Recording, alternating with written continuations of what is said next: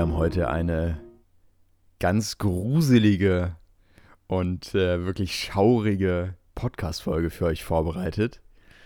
Ähm, passend zu Halloween Ja, gibt es heute absolut. eine Sonderausgabe von Kino im Ohr Ja, ganz genau. Sehr Halloween-mäßig. mit mir, dem kranken Laurens. Oh ja, genau. Laurens ist krank. Ja, Nein, echt, ist er. Aber Äh, hier, ich habe das richtig gut, das fiel mir gerade so spontan ein. Also nein, das ist alles natürlich voraus geplant. Auf jeden Fall. Ähm, aber ich werde euch heute während dieses Podcasts zwischendurch erschrecken. Und zwar durch Husten. also wir haben richtig, wir haben uns, ne, das, da steckt viele konzeptionelle Arbeit Auf hinter. jeden Fall, ja. Und wir haben das wirklich monatelang geplant, dass ich Dass du jetzt krank werde. Jetzt genau ansteckst. Richtig. Ja, ja. Und ich ne, jetzt wirklich zwischendurch mal husten muss. Und ähm, ja, fängt schon an. Yes. Und dass ich euch dann äh, erschrecken kann damit. ja, ne? ganz Also genau, ganz nein. genau. kurzer Disclaimer, wundert euch nicht, wenn ich mal husten sollte. Ähm, ich bin leider noch ein bisschen erkältet. Nicht mehr so schlimm wie jetzt die letzten Tage. Es ist, ist auf jeden Fall schon abgeflacht, aber äh, ja, Es könnte passieren. genau. Es ist noch ein bisschen da und deswegen hier der kurze Disclaimer. Und damit herzlich willkommen Ja, zu genau. einer neuen Folge von Kino im Ohr. Ja, mit mir natürlich Jonas. Mit mir Laurens. Ja, und ähm, es ist eigentlich ein Zufall, dass es jetzt tatsächlich eine Halloween-Folge wird. weil Also, Also, nein, wird es nicht richtig, aber sie kommt jetzt an Halloween raus, Ja, tatsächlich, stimmt, am genau. 31. Äh, nein, das ist natürlich eigentlich nur ein Zufall, weil wir Ja. einfach letzten Freitag keine Zeit mehr hatten. Aber ja, ich habe überhaupt nicht drüber nachgedacht. Wir haben uns so spontan so entschieden, ja, dann nehmen wir sie halt am Montag auf, da haben wir wieder Zeit dafür. Und Mhm. jetzt, ja, jetzt fällt mir eigentlich erst so auf, ach, es ist ja heute Halloween. es ist heute Halloween, Jonas. Ähm, wir haben. Oh Gott. Ich weiß gar nicht, ob ich das sage, aber gut. Wir versuchen es mal. Ähm, äh, wir, haben, wir haben gar nicht so wirklich richtige Halloween-Filme gesehen. Nee, ich ne? habe schon überlegt, wir hätten uns äh, Werewolf by Night Genau, aufsparen das müssen. Halloween-Special, ja. Für Halloween, weil ich habe jetzt nicht irgendwie so einen, einen Horrorfilm oder so, habe ich nicht geguckt. Ist ja auch nicht so richtig mein Genre, gebe ich ehrlich zu. Ähm, Hast nee, du schon ich mal- jetzt auch am Wochenende halt nicht irgendwie daran gedacht, einen zu gucken. Hast du schon mal einen Horrorfilm gesehen, Jonas?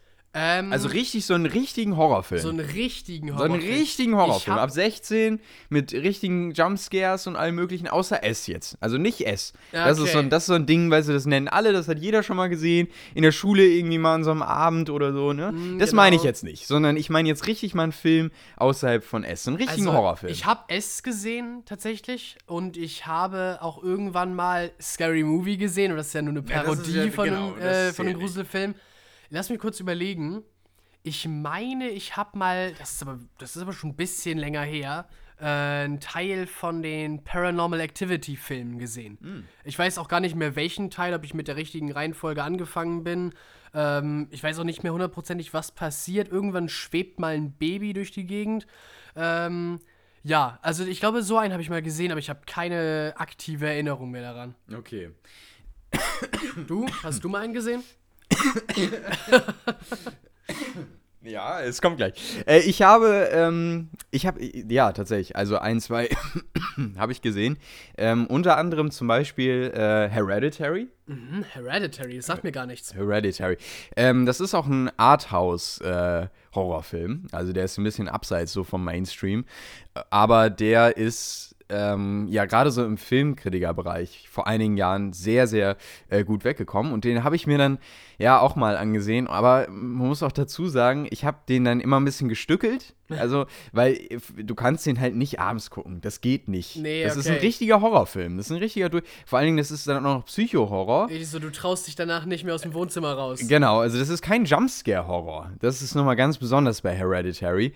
Ähm, sondern er baut richtig durch die Psyche ein, ein, ein Horror auf. Das ist ein, also wirklich ein sehr genialer Film. Das kann man gar nicht anders sagen. Ich fand ihn auch fantastisch damals, auch rein inszenatorisch und wie der, wie der halt Spannung aufbaut über die Zeit, ist fantastisch. Also gar keine Frage. Ähm, aber ne, das hat eben, also es war schon eine Herausforderung für mich, der sonst dem Genre auch nicht so unbedingt zugewandt ist. Ja. Ähm, ich habe noch äh, die, das ist ja aber auch eher mehr Science Fiction, aber geht natürlich so auch in die ähm, Richtung A Quiet Place. Ja, habe ich, glaube ich, schon mal von gehört. Mhm. Ich würde sagen, es ist so ein Mix ne, aus Horror und aber eher Science Fiction. So ein bisschen wie Nope. Genau, richtig. Ja, ja, so ein bisschen in die Richtung. Nur Nope äh, ist ja noch doch eher so ein bisschen ich glaube, Nope ist ja auch äh, PG-13 gewesen. Ja. Wenn mich nicht alles täuscht, also noch ab zwölf Jahren freigegeben. Ähm, äh, Quiet Place ab sind dann, 16. die sind dann schon ein bisschen brutaler auch Okay, teilweise. okay. Aber ähm, ich kann sie dir sehr empfehlen. Also gerade weil die ja auch einen Science-Fiction-Einschlag haben. Es sind ja äh, quasi von Haus aus Science-Fiction-Filme Ja, ja. äh, mit Horrorelementen. Ähm, kann ich sie dir wirklich sehr empfehlen. Also es sind tolle Filme. okay. die beiden. Doch, also hat mich äh, jetzt beides gecatcht, was du gerade gesagt hast. Na, Hereditary weiß ich nicht, ob ich Ja. dir das da grundlos empfehlen würde. Also wirklich, wenn du, wenn du dir mal richtig so einen Psycho-Horror, einen guten Psycho-Horror geben willst, dann ist Hereditary was, ja. Okay, okay. Also Aber- wenn ich mich irgendwann mal so überwinde, dann Ja. doch, also dann ich erstmal A den Quiet gucken. Place. Ja, vielleicht zuerst den. Der ist, glaube ich, ein besserer Einstieg. Ähm, und dann habe ich äh, überlegt, Ra- S habe ich auch gesehen. Ich habe Ja, beide genau. S-Filme auch gesehen. Äh, Beide glaube, von den neuen oder auch den uralten? Nee, äh, nee, nee, nee, nee, nur die neueren. Okay, Nur die neueren. okay. Nee, die, den alten, den habe ich mir dann. Der alte Den soll habe ich noch nicht nochmal gruseliger sein, ausgekramt. Ja, weiß ich, Der genau, habe ich der auch soll schon gehört. noch ja. doch Dollar mitnehmen. Aber es ist auch nicht so unbedingt mein Genre. Ich habe noch den Oscar-Gewinner gesehen von vor zwei Jahren, glaube ich, Mhm. ähm, aus äh, Korea, nämlich ähm, Parasite. Ah, ja. Äh, und den fand ich, ist ja auch ein Horrorfilm, ähm, der zum Anfang eher ein bisschen wie so ein Drama wirkt, aber den fand ich, den fand ich auch, den fand ich richtig gut. Also der war, der war richtig klasse. Ähm, das war so die bisschen quasi die Einstiegsdroge, das war mein erster Horrorfilm damals. Den habe ich geguckt, weil er halt der Oscar-Gewinner war und ich dachte mir, ja gut, den Ja. musst du dir anschauen. Ähm, und danach kam dann so A Quiet Place, Hereditary und so. Aber es bleibt trotzdem, es ist nicht mein Genre, wo ich mich jetzt so wirklich gut auch dann auskenne. Ich habe mehr so die großen Dinger gesehen, Ja, okay. die mir auch irgendwie reingespült wurden. Tja, aber äh, es läuft ja auch gerade was im Kino, nämlich Halloween Ends. Ja, ne? genau. Der, Also- ich weiß gar nicht, ist es der vierte oder der fünfte Teil Ich habe im Kopf der Halloween? dritte, aber es Der kann auch dritte sein, erst, kann auch sein, dass es der vierte ist, weiß Ja, ich nicht ich, so ich genau. bin mir nicht sicher. Äh, bin ich auch nicht drin, muss ich Aber, sagen. aber Halloween ist ja die, die Serie, die Serie von Filmen von im Horrorgenre, die wirklich so ist ja eigentlich noch mit einer noch größeren Fanbase als S oder Auf jeden oder Fall, auf all jeden diese Fall. Sachen. Ja. Aber ich glaube, auch da muss man. Ja, die Filme sind auch nicht sonderlich gut, glaube ich. Also spätestens ab dem ersten habe ich mir sagen lassen. Der erste ist Ja. noch so, der ist halt auch so zeitlos und ist ja ein Klassiker. Genau, richtig. Ja. Aber so diese Reihe an sich, Die ist naja, auch nicht so. Das habe finde ich ja, ich habe ich hab das auch das Gefühl, dass grundsätzlich Horrorfilme irgendwie nicht so wirklich, ähm, also oftmals gute Filme sind. Nee, ne? Also- Also, viele sind so ein bisschen, man will nicht Eher gleich trashig. sagen trashig, Ne, aber, aber doch. haben doch so ein bisschen so das Element dazu. Also ja, dass, dass bis auf das Horrorelement so viele andere Sachen so sind, wo man aus einer rein filmanalytischen Perspektive sagt, also nein, irgendwie nicht. Das hat schon nicht so gute Elemente, ja. Aber interessant, dass du auch eine ähnliche äh, Auffassung davon hast, ne? Aber gut, vielleicht auch noch, Gott, Mensch, sind Skinners. auch noch ein Grund, äh, warum ich mich wahrscheinlich noch gar nicht so richtig an Horrorfilme rangewagt habe. Vielleicht auch das, ne? Weil sie bis auf den Horroraspekt einen auch einfach nicht so sehr catchen vielleicht. Ja, und äh, die, die mich halt irgendwie catchen würden, die mir auch aufgefallen sind, äh, durch Kritiker und was weiß ich, äh, die habe ich halt schon gesehen. Ja, Ne? Also Parasite und so und Hereditary. Und die anderen hucken mich jetzt auch nicht so. Ich, hab, ich würde jetzt zum Beispiel nicht irgendwie so wirklich in. Also, oh, ich muss sagen, vielleicht Smile noch. Ich weiß nicht, ob du es mitbekommen hast mit dem Marketing zu Smile, wo dann in den USA in Stadien äh, Leute auch saßen, die halt so richtig gegrinst Ah, haben, ja, so merkwürdig. das, genau. Ne, das ist ja irgendwie dieser Film, äh, der sich um eine Frau dreht, die, glaube ich, äh, eine psychologische Arbeiterin ist. Ähm, bin in mir echt einem- nicht sicher. Also da einem, bin ich in einem Amt. raus. Genau, ich glaube, es war so, sie ist äh, psychologische Arbeit, Arbeiterin, Mitarbeiterin in einem Amt ähm, und hat einen Patienten, der Ah, ich bin jetzt, bin- jetzt bin ich auch nicht ganz sicher. Jedenfalls, es färbt alles so ein bisschen auf sie ab, diese ganze, ihre Arbeit. Und sie sieht eben Leute in ihrem Alltag, die so komisch grinsen, obwohl Okay. es gar nicht da ist. Ja. Und ähm, ich glaube, hier setzt du dann der, Horror, der Horroraspekt ein. Also auch ein, äh, das finde ich schon wieder interessant und ich, ganz ehrlich, da hätte ich schon fast wieder Lust, in, irgendwie ins Kino zu gehen. Mm, ja, Also- weil, das, weil das Marketing einen halt auch Ja, genau. Und so die der, Idee soll auch, dahinter. der soll auch nicht schlecht sein, der Film. Und ah, mal gucken. Aber ich, der läuft auch noch. Mal gucken, Ja. mal gucken. Aber jetzt sowas wie ein Halloween Ends, da hätte ich halt keinen Lu keine Nicht Lust direkt so, ne? Ja.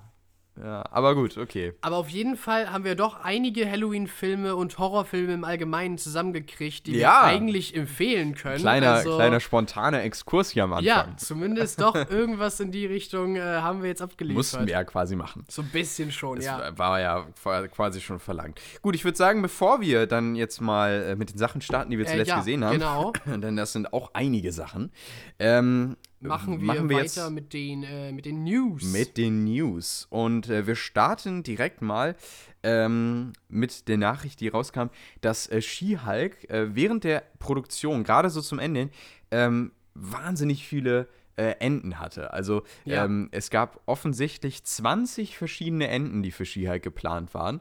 Ähm, auch alles so ein bisschen schwierig mit Kevin Feige und ne, er war sich auch nicht so wirklich sicher und die äh, Showrunner, die war auch irgendwie noch nicht so entschlossen, was sie gerne haben wollte.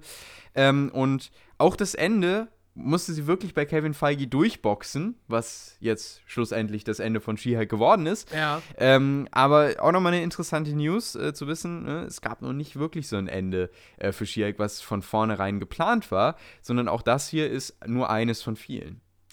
Ja. Das sagt, glaube ich, nochmal Ja, einiges d- über die das- Serie aus. Ich glaube auch, ja. Und das lassen wir mal an der Stelle unkommentiert. Ne? genau, für, lässt man einfach mal so stehen. Genau. Ähm, dann sage ich noch mal kurz was zu Andor. Ähm, und zwar war jetzt äh, Folge 7 eine Einzelfolge. Äh, dann kommt äh, Folge 8, 9 und 10. Also äh, Folge 8 war ja letzte Woche, Folge 9 bekommen wir diese Woche und Folge 10 dann nächste Woche. Bilden nochmal so eine dreiteilige zusammenhängende Geschichte. Und äh, die letzten beiden Folgen, also Folge 11 und 12, die bilden dann nochmal das zweiteilige Finale, was uns dann bei Andor erwarten wird. Ähm, das nur mal so ganz kurz als Info wurde äh, so herausgegeben. Und ähm, dann würde ich sagen, kommen wir zu den zwei Trailern, die diese Woche erschienen Genau, die sind. Zwei äh, großen Trailer von Marvel. Und zwar haben wir da einmal den Trailer für das Holiday Special von Guardians of the Galaxy. Ähm, kleiner Spoiler: Kevin Bacon macht einen Auftritt. Er wurde ja schon im Kontext von den Guardians jetzt ein paar Mal erwähnt. Ähm, ja, jetzt holen sie ihn tatsächlich dazu. Äh, ich glaube, es wird, es wird ganz lustig. Also der, der Trailer hat mich irgendwie schon abgeholt. Ähm, und dann gab es noch einen, der vielleicht ein bisschen mehr ins Gewicht fällt im großen MCU. Äh, und zwar den Trailer für den dritten Teil von Ant-Man. Ant-Man and the Wasp Quantum Mania hat seinen ersten Trailer bekommen. Und ja, wir haben einiges gesehen. Der Trailer sah wirklich gut aus, wie ich fand. Und also mich hat er abgeholt. Ich hatte Ja? zuerst so, hm, ja, wird das was? Und ausgerechnet Ant-Man kriegt so den großen Big Bad. Äh, aber doch, das war jetzt besser, als ich erwartet hätte, tatsächlich. Ich bin noch gespannt, wie sie das mit der Tochter erklären.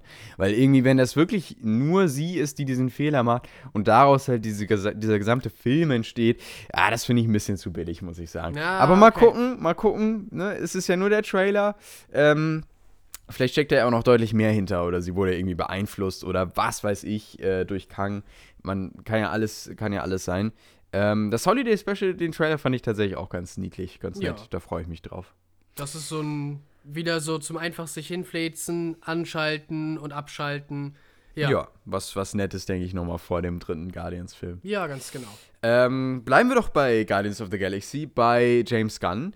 Denn es gab auch eine sehr, sehr große News zu James Gunn. Denn äh, der äh, James Gunn war ja jetzt eigentlich eine sehr, sehr lange Zeit lang bei äh, Marvel. Ja. Und dann gab es ja zwischendurch den Clinch zwischen Marvel und James Gunn, ähm, weil ja alte Tweets von ihm gefunden wurden, ähm, für die er sich aber auch schon entschuldigt hatte.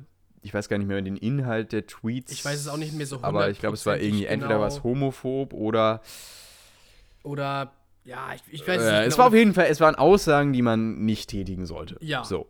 Äh, und dafür, da hat er sich aber auch schon entschuldigt und eben gesagt, ne, das, ähm, das würde ich heute niemals wieder sagen und ich, äh, es tut mir wirklich leid und so weiter. Ähm, und Marvel hat ihn trotzdem gefeuert, erstmal. Ja, genau. Und dann gab es ja einen riesigen Backlash ne, von den Fans, die gesagt haben, was, der nächste Guardians ohne James Gunn, das geht ja gar nicht, wir boykottieren Marvel. Und dann haben sie James Gunn nochmal zurückgeholt. Aber James Gunn hat zwischendrin einen Vertrag bei DC abgeschlossen und hat den Suicide Squad-Film gemacht. Ja, genau. Und offensichtlich hat es wohl bei DC und James Gunn richtig gut gefunkt, denn ähm, James Gunn wird jetzt der neue Kevin Feige für DC.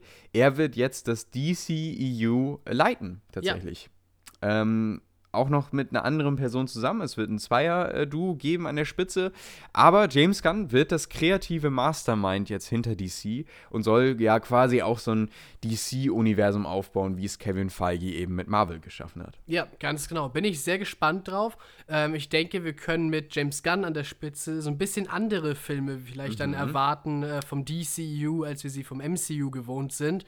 Was ich gar nicht so schlecht finde. Also, wenn da vielleicht so ein bisschen ja, ein anderer Versuch gestartet wird. Ja, finde ich, find ich nicht schlecht. Bin ich gespannt. Ich finde, es ist die erste gute Nachricht so aus dem Hause Warner nach, Ja. dem, äh, nach der Übernahme und nach dem äh, neuen Boss David Zaslav, ähm, weil ja doch sehr, sehr viele äh, negative News in letzter Zeit in den Schlagzeilen waren. Ne? Der Bad Girl-Film, äh, der eingestampft wurde, obwohl er schon fertig war. Ne? Und all solche Sachen. Und äh, der Scooby-Doo-Film, der auch schon fertig war. Genau. Und andere Sachen, die auch völlig abgeblasen wurden. Also da ist einiges passiert in letzter Zeit und ich finde, das ist so die erste Nachricht, die auch wirklich mal gut ist. Also Ja. die Lust auf die Zukunft von DC macht. Es gibt tatsächlich auch noch eine zweite Nachricht äh, von Aus DC. DC, richtig, ja, Und zwar, okay, ein. du hast, es, äh, du hast es auch schon ja. mitbekommen, ist, glaube ich, eine ganz neue Nachricht von gestern oder so. Ja. Äh, Henry Cavill kommt zurück als Superman, ja. Ja, Dafür allerdings genau, äh, wird dabei. wird er bei The Witcher austreten. also die Richtig, dritte ja. Staffel von The Witcher wird er noch Geralt von Riva spielen. Und äh, in der vierten Staffel wird das dann tatsächlich Liam Hemsworth machen. Genau. Der jüngere Bruder von Chris Hemsworth. ja. Ja, also mal sehen. Ich habe ja leider The Witcher nicht weitergeguckt, bis auf die ersten drei Folgen. Ich wollte es eigentlich, aber mein Bruder war dagegen. er wollte zuerst das Spiel durchspielen. Ähm, Jetzt hast du die Möglichkeit, Jonas. Jetzt, Jetzt ne, bist du ich, ausgezogen. sollte ich eigentlich, sollte ich eigentlich mich mal ranmachen, weil, also die Serie war eigentlich echt gut. Die erste Staffel war wirklich gut, die drei Folgen, die ich gesehen habe. Auch im Internet hat man ja viel Gutes gehört. Mhm. Klar, diese Nachricht hat jetzt bei den Witcher-Fans natürlich sehr viel Sorgen und so ausgelöst. Was mittendrin die Hauptfigur austauschen und ausgerechnet ihn, der so wirklich perfekt auf die Rolle gepasst hat. ja, das finde ich auch nicht gut, aber Nee, okay. Aber, aber gleichzeitig freue ich mich für alle DC-Fans, dass äh, Superman Ja, auf zurückkehrt. jeden Fall. Also Auf jeden äh, Fall. Cavill hat ja wirklich Spaß an der Rolle eigentlich gehabt und, und war auch wirklich gut dafür. Also doch, mal sehen, mal sehen, wie es wird. Und eine schlechte Nachricht. Ja, genau. Und dann gibt es noch zwei ganz kurze Nachrichten. Äh, Sky steht zum Verkauf für eine Milliarde Dollar, beziehungsweise Euro, glaube ich sogar. Ähm, das heißt, wenn jemand irgendwie eine Milliarde Dollar rum, äh, Euro liegen hat, ne, jetzt Ja. ist der Moment gekommen, um Sky zu kaufen. Ähm, ganz interessant noch vielleicht hier zu sagen wäre, dass äh, Sky 2018 noch auf 8,6 Milliarden äh, Euro geschätzt wurde. Genau. Wahrscheinlich äh, Game of Thrones äh, Ist weggefallen und, und dann gab es natürlich einen ganz schönen äh, Absturz, genau. Ja, ist der Wert sehr weit gesunken. Aber man kriegt für die eine Milliarde jetzt auch äh, Paramount Plus dazu, weil Paramount Plus Genau. wird in Deutschland in Sky integriert. Und zwar zum Dezember hin. Ja. Dann kommt es auch nach Deutschland und wird dann auch da irgendwie mit äh, reingefügt werden. Und äh, da bekommt man dann zum Beispiel so Sachen, also ab Dezember wird man auf Sky äh, dann auch zum Beispiel Star Trek Discovery sehen. Die, die gesamte Star Trek-Lizenz ist ja bei Paramount, also dann auch bei Sky. Ähm, die ganzen Star Trek-Filme ähm, und ja, auch einige Serien, die aktuell auch sogar schon bei Sky laufen, wie zum Beispiel Halo und so. Das sind ja auch alles Paramount-Produktionen. Und äh, Top Gun, also ganz, ganz viele spannende Titel, die dann auch bei Sky ab Dezember laufen werden. Äh, da werden wir dann aber natürlich auch noch, wenn das passiert, genauer drauf eingehen. Und als letzte News sei noch gesagt, der, die Runtime von Avatar 2 wird drei Stunden und zehn Minuten betragen. Und damit ist das Ganze nochmal eine halbe Stunde länger als der erste Teil. Das ist schon eine, eine Ansage. Sind wir mal gespannt auf den äh, Start im Dezember. Ja, auf jeden Fall. Wir waren uns ja einig, wir gehen ins Kino dafür. Auf jeden Fall. Äh, bei Avatar muss man eigentlich unbedingt ins Kino gehen.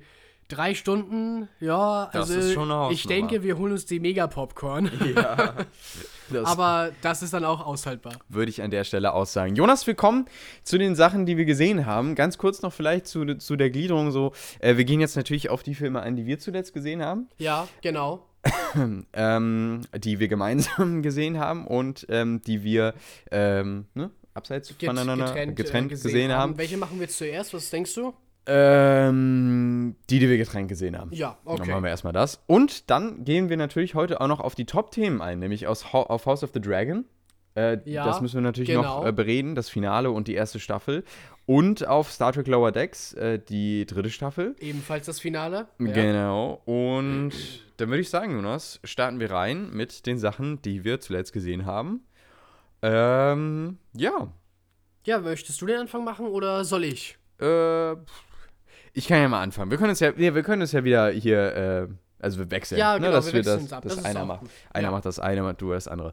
Ähm, wie viel hast du denn, was hast du denn noch so, wie viele Sachen hast du denn noch nebenbei gesehen? Ähm, also einzeln habe ich tatsächlich gesehen ähm, nur zwei Sachen. Eine Serie und einen Film. Jetzt am Wochenende tatsächlich. Okay.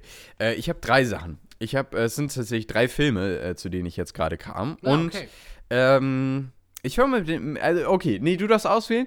Ähm, ich habe zwei, also einen richtig guten, einen äh, guten und einen schlechten. Und einen schlechten. Mit wem soll ich anfangen, Jonas? ja, mit dem schlechten wollen wir nicht gleich anfangen. Nicht gleich mit dem schlechten. Okay. Nee, ähm, mach mal den mittelguten zuerst. Und Okay. dann haben wir so wirklich gut und na, vielleicht machen wir jetzt in der Mitte den schlechten. Okay, und dann das ist eine gute Idee. Ah, das ist eine, das ist eine sehr, sehr gute Idee. Ich fange an mit Spencer. Okay. Ich habe den Film Spencer gesehen. Ähm, der Film dreht sich ja um Prinzessin Diana. Äh, oder Diana. Ähm, und der ist Anfang diesen Jahres rausgekommen. Kann man sich aktuell auf äh, Prime Video anschauen. Und ich habe eigentlich wirklich lange überlegt, ob ich den im Kino schaue. Und ich habe mich dann dagegen entschieden. Und ich dachte dann auch eigentlich, ah, ich möchte den gar nicht auch unbedingt später im Stream sehen oder später auf DVD. Weil das ist so ein Thema Royal Family und so. Ne? Du schaust ja die Serien auch. Ja, ja. Wie Sachen wie die Ah. Crown und so. ich bin da nicht so drin. Das ist nicht so meine, meine Ära auch irgendwie und ah, dieses ewige König und äh, Royal Family Ding und die, das ist einfach, für mich ist das einfach so versaut. Also, äh, nee, nee, äh, durch diese, durch diese Klatschblätter. Äh, das Ja, klang gerade falsch. okay. Aber ne, für mich hat es, haben es diese Klatschblätter einfach, einfach so äh, kaputt gemacht. Ja. Weißt du, dass dann diese alten Omas da sitzen und sich bei der äh, Freizeit am Sonntag ähm, dann irgendwie die äh, Meghan Markle und Prince Harry sind jetzt wieder zusammen. Und äh, was macht die Queen am Sonntag mit ihrem Tee oder so? Oh, das könnte, da könnte ich ja kotzen. Ne? Das finde ich ja ganz grauenvoll. Und deswegen war ich so immer, ich bin immer so gegen dieses Royal-Thema. Das schiebe ich immer ganz weit weg von mir. Ja, okay. Da habe ich gar keine Lust drauf. Aber ich dachte mir jetzt, komm, ne, der sieht ja ganz interessant aus, schaue ich mir an. Und dann habe ich festgestellt, äh, Diana denkt ja ähnlich wie ich. Ja, Und das fand ich dann irgendwie ganz gut und deswegen konnte ich mit dem Film auch was anfangen. Ähm, aber das war, das fand ich gar nicht so schlecht. Nein, also ähm, Diana ist ja ähm, quasi ja, sie fühlt sich sehr viel am Platz, ne, in dieser Royal Family. Sie möchte eigentlich frei sein ähm, und die Dinge tun, die sie möchte und nicht eben so in dieses Klischee ähm, Prinzessin und sie muss eben das und das tun reingedrückt werden. Sie hat zwei Kinder ähm, und wir verfolgen eben sie ähm, über die Weihnachtstage. ja. Und ähm, es geht dann eben auch darum, und wir lernen dann eben auch die Bräuche kennen von der Royal Family, dass zum Beispiel alle gewogen werden vor dem Essen ähm, oder vor den Feierlichkeiten und nach den Feierlichkeiten. Und sie müssen dann drei Kilo zunehmen, damit es auch wirklich ein, äh, also für jeden quasi ein schönes Fest war. Okay, So, okay. und das ist, wird als Spaß deklariert, ne, von einem alten König eingeführt, aber trotzdem ne, hält sich jeder dran und irgendwie scheint es doch irgendwie eine Norm zu sein. Und das ist so ein Beispiel dafür, was Diana nicht mag, ne, was, was, ihr, was sie irgendwie einschränkt. Und ihr fällt es auch schwer, dann vor den anderen zu essen. Ja. Weil, es, weil es für sie dann auch einfach irgendwie so wie so ein Zwang wirkt. Und ähm, ja, grundsätzlich verfolgt der Film eben sie ähm, in dieser Rolle, in der sie eigentlich gar nicht sein möchte. Und das hat mir tatsächlich sehr gut gefallen. Ich fand, ähm, der Film hat auch zum Ende hin eine richtig, also ein schönes Ende, was irgendwie auch äh, gut zu der Geschichte passt, die vorher aufgebaut wurde. Ja. Die Charakterentwicklung von, von Diana, ähm, die passiert mir am Ende ein bisschen zu schnell. Also ich finde, dass, dass dieser Sprung von ähm, ich bin kurz, ich glaube, ich kann, ich kann spoilern, oder? Also das ist ein beruht auf wahren Begebenheiten. Ne? Das, ich glaube, jeder, der sich ein bisschen mit der Sache auskennt, der weiß auch, was passiert. Also, äh, ne, Diana befindet sich ähm, in, in vielen Momenten dann auch kurz vor dem Selbstmord. Ne? Mhm. Und äh, dann ist sie aber auf einmal am Ende äh, dann doch der, der Charakter, der sich dem entsagt ähm, und mit eben doch freikommt von ihren Ängsten, von ihren Zwängen. Ähm, äh, und irgendwie doch frei leben kann. Und das kam mir, dieser Bruch kam mir ein bisschen zu schnell im Film. Vor allen Dingen, weil man halt so viel vorher aufbaut in ihren Ängsten, Depressionen und so weiter, dass, ähm, dass mir dann einfach dieser Twist nicht so gut gefallen hat. Ja, okay. Ähm, er ist dennoch, er ist sehr schön gefilmt, finde ich. Also äh, ich finde so dieses, dieses Royal äh, Family äh, Feeling, das kommt auch wirklich rüber durch das Szenenbild, durch die Kamera, die auch grundsätzlich irgendwie wirkt, wie aus den 90ern gegriffen. Ja, Und das okay. hat mir sehr gut gefallen, auch am Szenenbild, äh, auch an den Kostümen, die fand ich auch fantastisch. Äh, sie dann auch teilweise, wie sie eben sehr kontrastreich zu diesen sehr royalen, zu dieser sehr royalen Kleidung sich oftmals dann auch kleidet. Ne? Sie ist, möchte ja auch eben freier sein in manchen Momenten. Ähm, das fand ich auch ganz interessant. Und äh, Kristen Stewart, habe ich gehört, soll Diana wahnsinnig äh, gut nachgestellt haben, also äh, im, sie auch hier gespielt haben. Ja, okay. Und ähm, ich finde sie auch klasse. Also ganz klar, sie liefert hier eine wirklich, wirklich starke Performance ab. Ähm, und grundsätzlich, wie gesagt, der Bruch ist mir ein bisschen zu schnell in der Mitte, äh, was dann ja doch, finde ich, ein sehr starkes äh, Kernding von dem Film eigentlich ist. Und deswegen fällt es für mich doch schon ein bisschen negativ am Ende auf. Aber ich muss ganz ehrlich sagen, er ist eher so ein bisschen im Mittelfeld bei der Kritik angekommen. okay, ja. Ich fand ihn aber wirklich, also ich fand ihn sogar einen Ticken besser, als was die Kritik jetzt so sagt. Ähm, ich würde ihm jetzt so 8 von 10 Punkten ge äh, geben. Ähm, vielleicht liegt es auch wirklich daran, weil ich ein ähnliches, äh, eine ähnliche Auffassung von Diana, also wie Ja, Diana habe. ja. ähm, und ich, ich dann auch so viele Momente, auch gerade mit, äh, mit ihr und mit ihren Kindern, ich finde, sie hat auch eine tolle Chemie. Ähm, vor allem auch die, die Schauspieler zwischen, zwischeneinander, also die Kinder und, äh, und, sie, ja. sie. Also das finde ich wird auch klasse aufgebaut. Ähm, und deswegen, ja, ich glaube, deswegen hat er mir noch mal ein bisschen besser gefallen. Also auf jeden Fall eine Empfehlung. Ähm, und auch für alle, die so eher nichts mit diesen Royal Family Filmen anfangen können. Ähm, Ist mal so ein anderer Blick da drauf. Genau. Und ist dann vielleicht so das bessere Ja. Medium dafür. ja, ein bisschen Slice of Life mäßig tatsächlich auch der Ja, Film. ja. Ne, weil es halt so einen kleinen, kleinen Teilbereich, also eben diese Weihnachtstage beleuchtet. Ähm, aber doch, doch, hat mir gut gefallen. Also ja, war ich überrascht tatsächlich. Ja. Genau, das, äh, das war der eine. Dann würde ich sagen, machst du weiter Äh, ja, ganz genau. mit, deinen, Und mit zwar- einer Sache. Ähm, ich kann mal ja mit der Serie anfangen. Und zwar war das bei mir die Serie Oddballs. Und zwar davon die erste Staffel. Und zwar ist das eine Serie, die auf Netflix jetzt gerade verfügbar ist. Und die ist von einem YouTuber tatsächlich produziert worden und äh, ja, Drehbuch geschrieben und so weiter. Und die Idee dahinter. Und zwar von äh, James Rallison, einem äh, amerikanischen YouTuber, den die Leute, die ihn gucken, wahrscheinlich als äh, The Odd Ones Out kennen. Also auf seinem YouTube-Kanal macht er immer so Videos äh, mit sich selbst natürlich, aber als gezeichnete Figur und erzählt dann so Sachen aus seinem Leben und so, auch so ein bisschen Slice of Life mäßig, aber halt auch so Themen, wofür er sich interessiert und wo er dann einfach mal seine Meinung so zu sagt. Ähm, es gibt auch eine Folge zum Beispiel, wo er über seinen Nebenjob bei Subway redet und all solche Sachen. Ähm, ja, und er hat jetzt in dem gleichen Artstil äh, eine, eine Serie produziert. Ja, Oddballs, natürlich passend zu seinem YouTube-Namen. Ähm, und da drin geht es auch um ihn. Es gibt die Figur James, äh, aber natürlich in einem bisschen anderen Kontext, dass ein bisschen mehr äh, Story dabei rumkommt. Und zwar ähm, lebt er in Arizona, wie er es auch in Wirklichkeit tut, mit einem sprechenden Krokodil zusammen, Max. Sein bester Freund, ein genetisches Experiment, das äh, ein wenig schiefgegangen ist.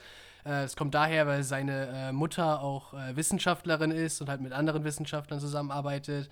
Und da kam Max bei zustande und der ist jetzt sein bester Freund. Und die beiden erleben jede Menge Abenteuer, also in der Schule und im Alltag und all solche Sachen. Über die Staffel hinweg kommt noch eine dritte äh, mit Hauptfigur dazu, Echo, eine, ein Mädchen aus der Zukunft, die aus der Zukunft geflohen ist, weil das Essen da doof ist. Ja, das Essen ist irgendwie in der Zukunft ganz schrecklich geworden und sie reist in die Vergangenheit, um gutes Essen wieder äh, zu, zu schmecken. Ich denke, das ist zum Beispiel so ein Plotpoint, der so ein bisschen zeigt, auf welcher Ebene sich die Serie bewegt. Es ist eine Kinderserie. Es ist relativ überdreht, würde ich sagen. Es war mir an Stellen ein bisschen zu überdreht. Also ich merke es ist nicht für meine Altersklasse eigentlich geschaffen. Ich habe es auch nur gesehen, weil ich halt ihn als YouTuber äh, kenne und ihn abonniert habe und mich äh, sehen wollte, oh, was macht er denn jetzt? Jetzt er, hat er wie einige andere YouTuber ja auch so den Sprung gemacht in äh, das Streaming und in tatsächlich Serien und Filme produzieren. Ähm, ja, man kann es sich angucken, ist vielleicht ein bisschen sehr überdreht für ganz kleine Kinder. Ähm, ich würde so sagen, ich würde es vielleicht Zwölfjährige, 13-Jährige so gucken lassen. Ähm, ja, es ist, es ist halt wirklich Slice of Life. Es ist nicht zusammenhängend, größtenteils zumindest. Es gibt eine Sache, die die erste Folge mit der letzten Folge nochmal connected, wo so ein Plot-Twist nochmal äh, herumkommt und ja doch eine Connection gebildet wird. Aber insgesamt ist es, ja, episodisch und soll einfach nur so 20 Minuten am Stück halt unterhalten. Ich habe der Serie jetzt am Ende äh, so 6,5 bis 7 Punkte gegeben. Ja, es ist halt man kann sich's angucken. Es ist nicht für meine Altersklasse einfach gemacht, aber ich finde insgesamt, ja, hat einen guten Job damit gemacht. Ich würde mir seine Videos eher angucken, aber die sind halt auch einfach ein bisschen, bisschen anders. Ja. Ja. Okay, interessant, ja. Ähm, du sagtest gerade noch ein Wort, um das Ganze zu beschreiben, äh, als, weil du würdest es eben nicht Jüngeren äh, als, als zwölf, also du würdest es nicht Kindern unter zwölf empfehlen. Ja, Was hattest genau. du nochmal? Ähm, es ist ein wenig überdreht und, und genau, sehr, überdreht. sehr schnell und sehr into your face und könnte vielleicht ein bisschen, bisschen viel auf einmal sein. Das ist die perfekte Beschreibung von Sonic the Hedgehog 2. das war eine perfekte Überleitung, Jonas. Äh, ich habe nämlich Sonic 2 gesehen. Okay, ja. Äh, ganz kurz zu Sonic. Äh, Sonic kam 2018 Oh, ich weiß es gar nicht mehr genau. Ich glaube 2018. Ich glaube schon, ja. Ich glaube 2018 kam Sonic raus und ähm, Sonic ist ja so ein bisschen eine Kontroverse auch gewesen, weil ähm, als der erste Trailer rauskam, haben sich die Fans ja wahnsinnig aufgeregt, wie Sonic aussieht. Ja, er sah aber auch wirklich schrecklich aus. Ja, sah auch. Ähm, und dann hat sich Paramount nochmal hingesetzt, Geld in die Hand genommen und den kompletten Film mit Sonic nochmal überarbeitet und ihn äh, neu designt und danach nochmal einen Trailer rausgebracht und dann ne, sah es auch wirklich besser aus, ja. muss man ganz klar sagen. ähm, und das ist ja erstmal schon mal ein sehr gutes Signal, ne? dass Paramount da auf die äh, Zuschauer hört, auf, äh, auf die wirklichen Fans und dann auch nochmal wirklich Zeit und Geld in die Hand nimmt, um das zu ändern. Und so kam dann Sonic ähm, zustande. Sonic the Hedgehog, der erste der Film. Ähm, und den habe ich damals gesehen, relativ kurz nachdem er im Kino lief, weil der also kam du hast auch. Ihn nicht im ich habe ihn nicht gesehen, im Kino gesehen, aber nee, halt nee. kurz danach. Genau, weil der kam relativ schnell. Das erinnere ich noch irgendwie auf eine Streaming-Plattform war das, glaube ja, ich. Ich weiß gar nicht mehr welche, aber Prime, glaube ich. Ich glaube, es war Prime. Sein, ja. Oder aber ich habe den relativ äh, schnell na, danach irgendwie in der Videothek ausgeliehen, weil der irgendwie schnell auf äh, DVD erschienen ist. Irgendeines der beiden Szenarien war es jedenfalls. Ähm, und äh, genau, ich habe den äh, ersten Film irgendwie, ja, so nett in Erinnerung. Du hast ihn ja auch gesehen gehabt, äh, ne, ja, den genau. ersten Film. Und ähm, der, ja, also ich finde, der, der hat noch mal was gehabt, äh, teilweise auf dieser ähm, menschlichen Ebene, also auf der Ebene, ähm, auf der, auf der ähm, Ebene zwischen Sonic und äh, den menschlichen Charakteren, finde ich, da hat er teilweise noch funktioniert, da war ich aber auch überrascht, wie gut die beiden irgendwie auch funktionieren. Ja, also er Sonic und der und Polizist, der Zum Beispiel, der genau, ja. richtig, aber auch die Familie, die sich so ein bisschen um ihn bildet, irgendwie mit den beiden. Ähm, und das hat mir irgendwie gut gefallen. Da war ich ganz überrascht, wie, wie gut das funktioniert. Ähm, und es gab auch teilweise visuelle interessante Bilder, ne, gerade was Sonic so angeht und seine Fähigkeiten. Also der Film hatte durchaus was. Ja. Ne, das kann man ganz klar sagen. Aber man muss auch ähm, anmerken, klar, Ne, das ist eine wahnsinnig platte Geschichte, super vorhersehbar, nichts tiefgehendes, äh, also überhaupt nichts. Äh, nee, ein wahnsinnig ähm, aufgesetzter Bösewicht, der völlig 0815 austauschbar ist, überhaupt keine Hintergrundgeschichte bekommt oder wenn nur eine wahnsinnig aufgesetzte ähm, und auch sehr rasant ist, äh, ja, also trotzdem völlig mittelmäßiger Film. Ich habe mal nachgeschaut, ich habe dem äh, damals 5 von 10 Punkten gegeben. Okay. Ähm, also ich würde so sagen, wahrscheinlich mit einem Hang 4,5, 5. Aber ich sehe ihn noch immer durchschnittlich. Ähm, und jetzt habe ich Sonic 2 gesehen. Ähm, und Sonic 2 ist genau wie Teil 1, Ja. nur leider noch einen Ticken schlechter. Ja, okay. Ja, also äh, Sonic 2, ähm, ja, setzt quasi ein bisschen am Ende auch von dem ersten Teil an. Ein bisschen Zeit ist dazwischen vergangen. Äh, der Bösewicht kehrt zurück aus Ja, dem ersten Teil. Genau. Der Ähm, wurde ja irgendwie so in, in das Mushroom ja, genau, so richtig, genau. Da kann er dann, da kann er dann fliehen und äh, verbündet sich mit dem neuen Bösewicht, äh, und zwar einem, ja, roten Sonic. Ein roter Sonic. Ja, find ich habe den Namen vergessen. Klingan, Kleiner, Nein, Nea- Knuckles. Knuckles. Knuckles. Genau, danke, ja. Du kennst die ganzen Fachbegriffe. Ähm, Knuckles, der rote Knuckles. Und mit dem äh, schließt Knuckles, sich der. Klingone. ja, und mit, und mit dem schließt sich äh, der alte Bösewicht jetzt zusammen, um äh, wieder ja so eine neue Sache halt irgendwie zu klären. Es geht jetzt um einen Diamanten, der Wünsche erfüllen kann oder jedenfalls alles, was man sich irgendwie vorstellt, äh, Realität werden lässt. Und das ist auch, ne, das ist der Punkt, worum sich dieser gesamte Film dreht und dieser Punkt allein schon, äh, dieses, dieses, dieser Gegenstand, äh, der allein schon ist äh, quasi so fraglich ähm, und wirft riesige Plotholes auf. Ähm, da braucht man eigentlich schon gar nicht mehr weiter diskutieren. Am Ende, wo es dann hingeht und äh, da kann man dann eigentlich alles in Frage stellen. Aber mein Gott, ne, schauen wir jetzt drüber hinweg. Gegenstand packen wir erstmal beiseite. Okay, also es geht also um äh, diese Bösewichte, die wollen den Gegenstand irgendwie kriegen äh, und Sonic, der auf der Erde ist und natürlich die Erde beschützen will und den Gegenstand beschützen will, also diesen Diamanten. Ähm, und in dieser Ausgangslage befinden wir uns. Wir haben auch noch eine neue Charakterin dabei, die da heißt. Ähm, ich weiß ja nicht, über Achso, wen genau du redest. sie ist gelb und Ach hat so, so einen gelb. Schwanz, äh, Ähm, doppel, doppel. Ich glaube, sie ist auch äh, einfach Tails. Ja, das kann sein, richtig, genau.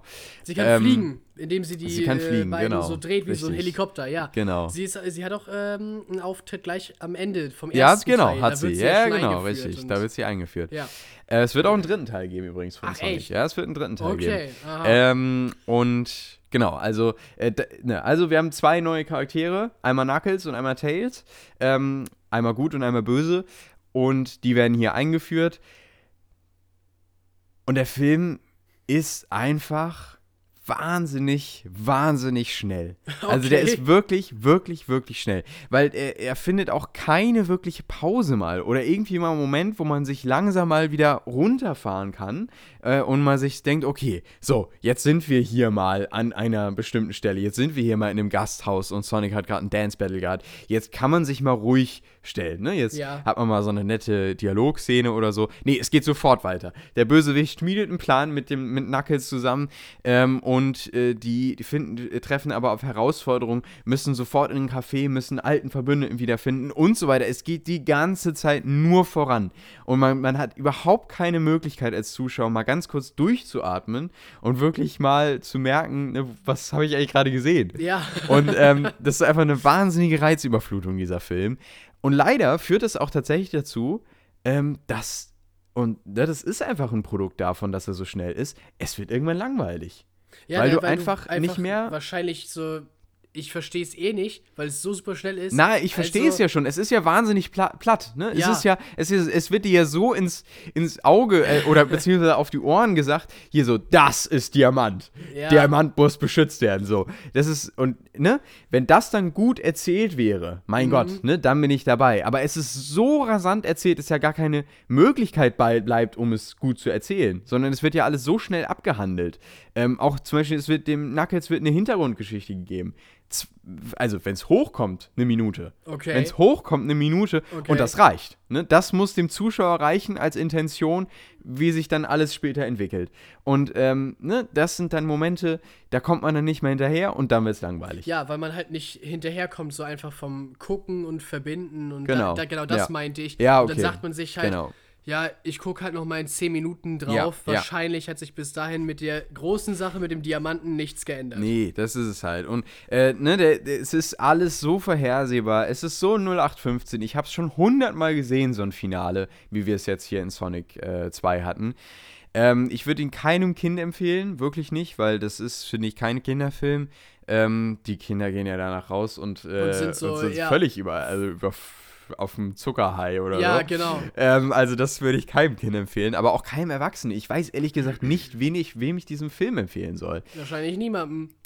Ich muss allerdings auch ganz ehrlich sagen am Ende, ähm, für mich sind Filme, die ich unter vier Punkte bewerte, Filme, wo ich mich wirklich ärgere, dass sie mir die Zeit gestohlen haben.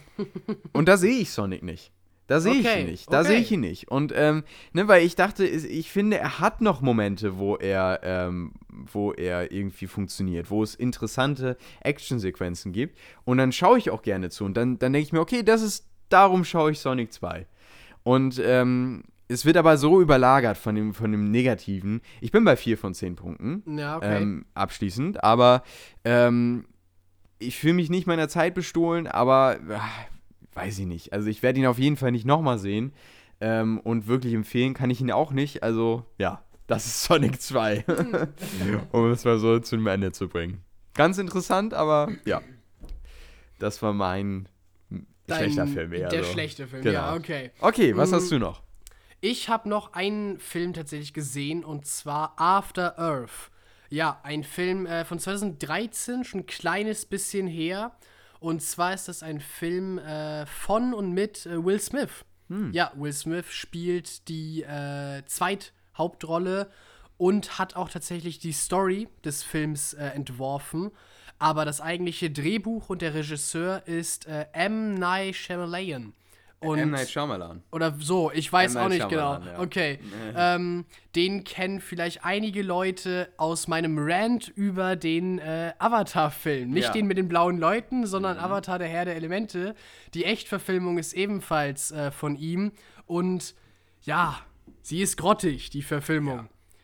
Im Gegensatz dazu war dieser Film eigentlich echt anguckbar. Auf jeden Fall.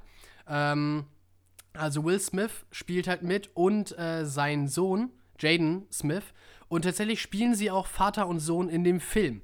Also ja, da ist im Endeffekt ja, die gleiche Konstellation eigentlich wie im äh, realen Leben, aber natürlich in einem ganz anderen Kontext. Also der Film heißt After Earth und zwar, weil die Menschheit von der Erde evakuiert werden musste, schon vor tausend Jahren und äh, ja, sich auf einem neuen Planeten äh, angesiedelt hat, Nova Prime. Und dort lebt die Menschheit jetzt. Aber sie werden von Aliens bedroht. Also Aliens haben die Menschheit gefunden und greifen sie an mit so Monstern, die sie auf die Menschheit loslassen. Äh, Monster, die die Menschen von anhand ihrer Angst tatsächlich finden. Die Monster sind blind, aber sie äh, riechen die Angst bei den Menschen im Endeffekt. Und Will Smith ist praktisch so der Held der Menschheit. Sein Charakter hat eine Möglichkeit gefunden, Angst praktisch so ja abzuschalten in sich selbst und so die Monster halt äh, ja zu überraschen oder ihnen aus dem Weg zu gehen. Und sein Sohn möchte halt ja diesem großen Beispiel folgen und ihn stolz machen. Und das ist erstmal so die Ausgangssituation. Und die beiden landen auf der Erde tatsächlich in dem Film. Also sie stürzen ab mit ihrem Raumschiff, landen auf der Erde und weil die Erde aber halt immer noch ziemlich lebensfeindlich ist, müssen sie unbedingt gerettet werden. Und ja, der Sohn muss sich auf den Weg machen, weil Will Smiths Charakter äh, verhindert ist, hat sich verletzt. Und ja, er muss halt seinem Vater gerecht werden und ihn stolz machen. Und das ist im Endeffekt die Story dahinter. Ähm, ja, es ist ein Film, der ein wenig, ein wenig sehr geradeaus geht für meinen Geschmack. Also, ähm, am Ende ist der Film doch recht vorhersehbar und man kann von Anfang an sagen, ja, okay, so wird es am Ende ausgehen und, und so wird, wird am Ende die beiden zueinander stehen und so wird die Story sich entwickelt haben. Es ist auch ein bisschen, ja, die, das ganze Weltbild, das vermittelt wird, ist ein bisschen sehr knallhart und ein bisschen, bisschen gefühlslos vielleicht auch einfach. Also die beiden sind die ganze Zeit so auf dieser, er ist der Kommandeur und der Junge ist eigentlich so der Soldat und sie reden meistens nur über Befehle und Befehle ausführen so miteinander und klar, sie müssen überleben und das ist eine sehr gefährliche Situation. Aber was der Film eigentlich so sagen will und diese Entwicklung von Vater und Sohn, ja, wird nicht so richtig emotional rübergebracht. Es ist doch sehr distanziert, wie die beiden miteinander umgehen. Und leider wird das nicht überwunden, was der Film, glaube ich, eigentlich erreichen wollte. Der Film wollte eigentlich von dieser Ebene, ja, am Anfang sind sie Vorgesetzter und Untergebener und sie lernen sich wieder kennen und werden zu richtig Vater und Sohn. Ich glaube, das wollte der Film eigentlich machen, aber es ist ihm nicht so richtig gelungen, ehrlich gesagt. Also am Ende, klar, haben sie sich sozusagen versöhnt und der Junge hat seine, seine ja, Enttäuschungsängste nicht mehr, aber ja, so richtig hat man nicht mit ihnen mitgefühlt, als sie dann am Ende ja sozusagen wieder zusammen waren. Und auch so richtig die Hintergrundgeschichte, warum die beiden sich überhaupt entfremdet haben.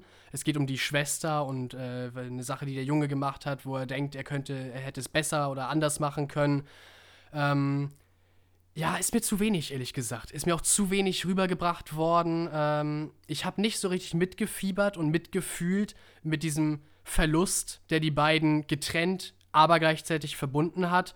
Also ich sehe die ganzen Konzepte, ich sehe die Ideen dahinter, aber die Ausführung ist ja doch mangelhaft tatsächlich. Und trotzdem äh, ist es von den beiden Filmen, die ich jetzt äh, von ihm gesehen habe, ähm, eindeutig der bessere. Also den, mit dem Avatar-Film kann ich ja ehrlich gesagt gar nichts anfangen, auch als äh, großer Fan der Zeichentrickserie. Mit After Earth war ich tatsächlich unterhalten. Also ich hab, bin am Ende so habe ich meinen Laptop ausgemacht und gesagt, oh ja doch, das waren, das waren jetzt gut investierte anderthalb Stunden. Eigentlich war das ein schöner Film. Ich habe ihn am Sonntagabend gesehen. Äh, ja, das, das war mal gut so. Ähm, aber ich würde ihn mir ehrlich gesagt halt nicht nochmal ansehen tatsächlich. Ich habe ihn jetzt gesehen, er ist in meiner Liste drin.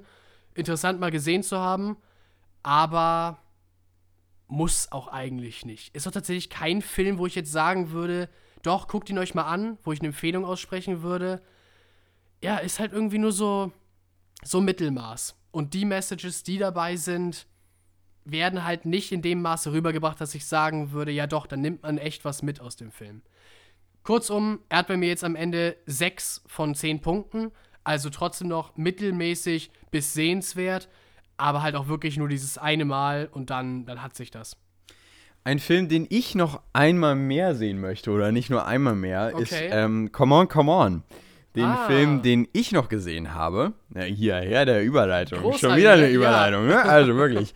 ähm, aber es ist auch tatsächlich das wirklich der erste Gedanke gewesen, äh, nachdem ich diesen Film gesehen habe.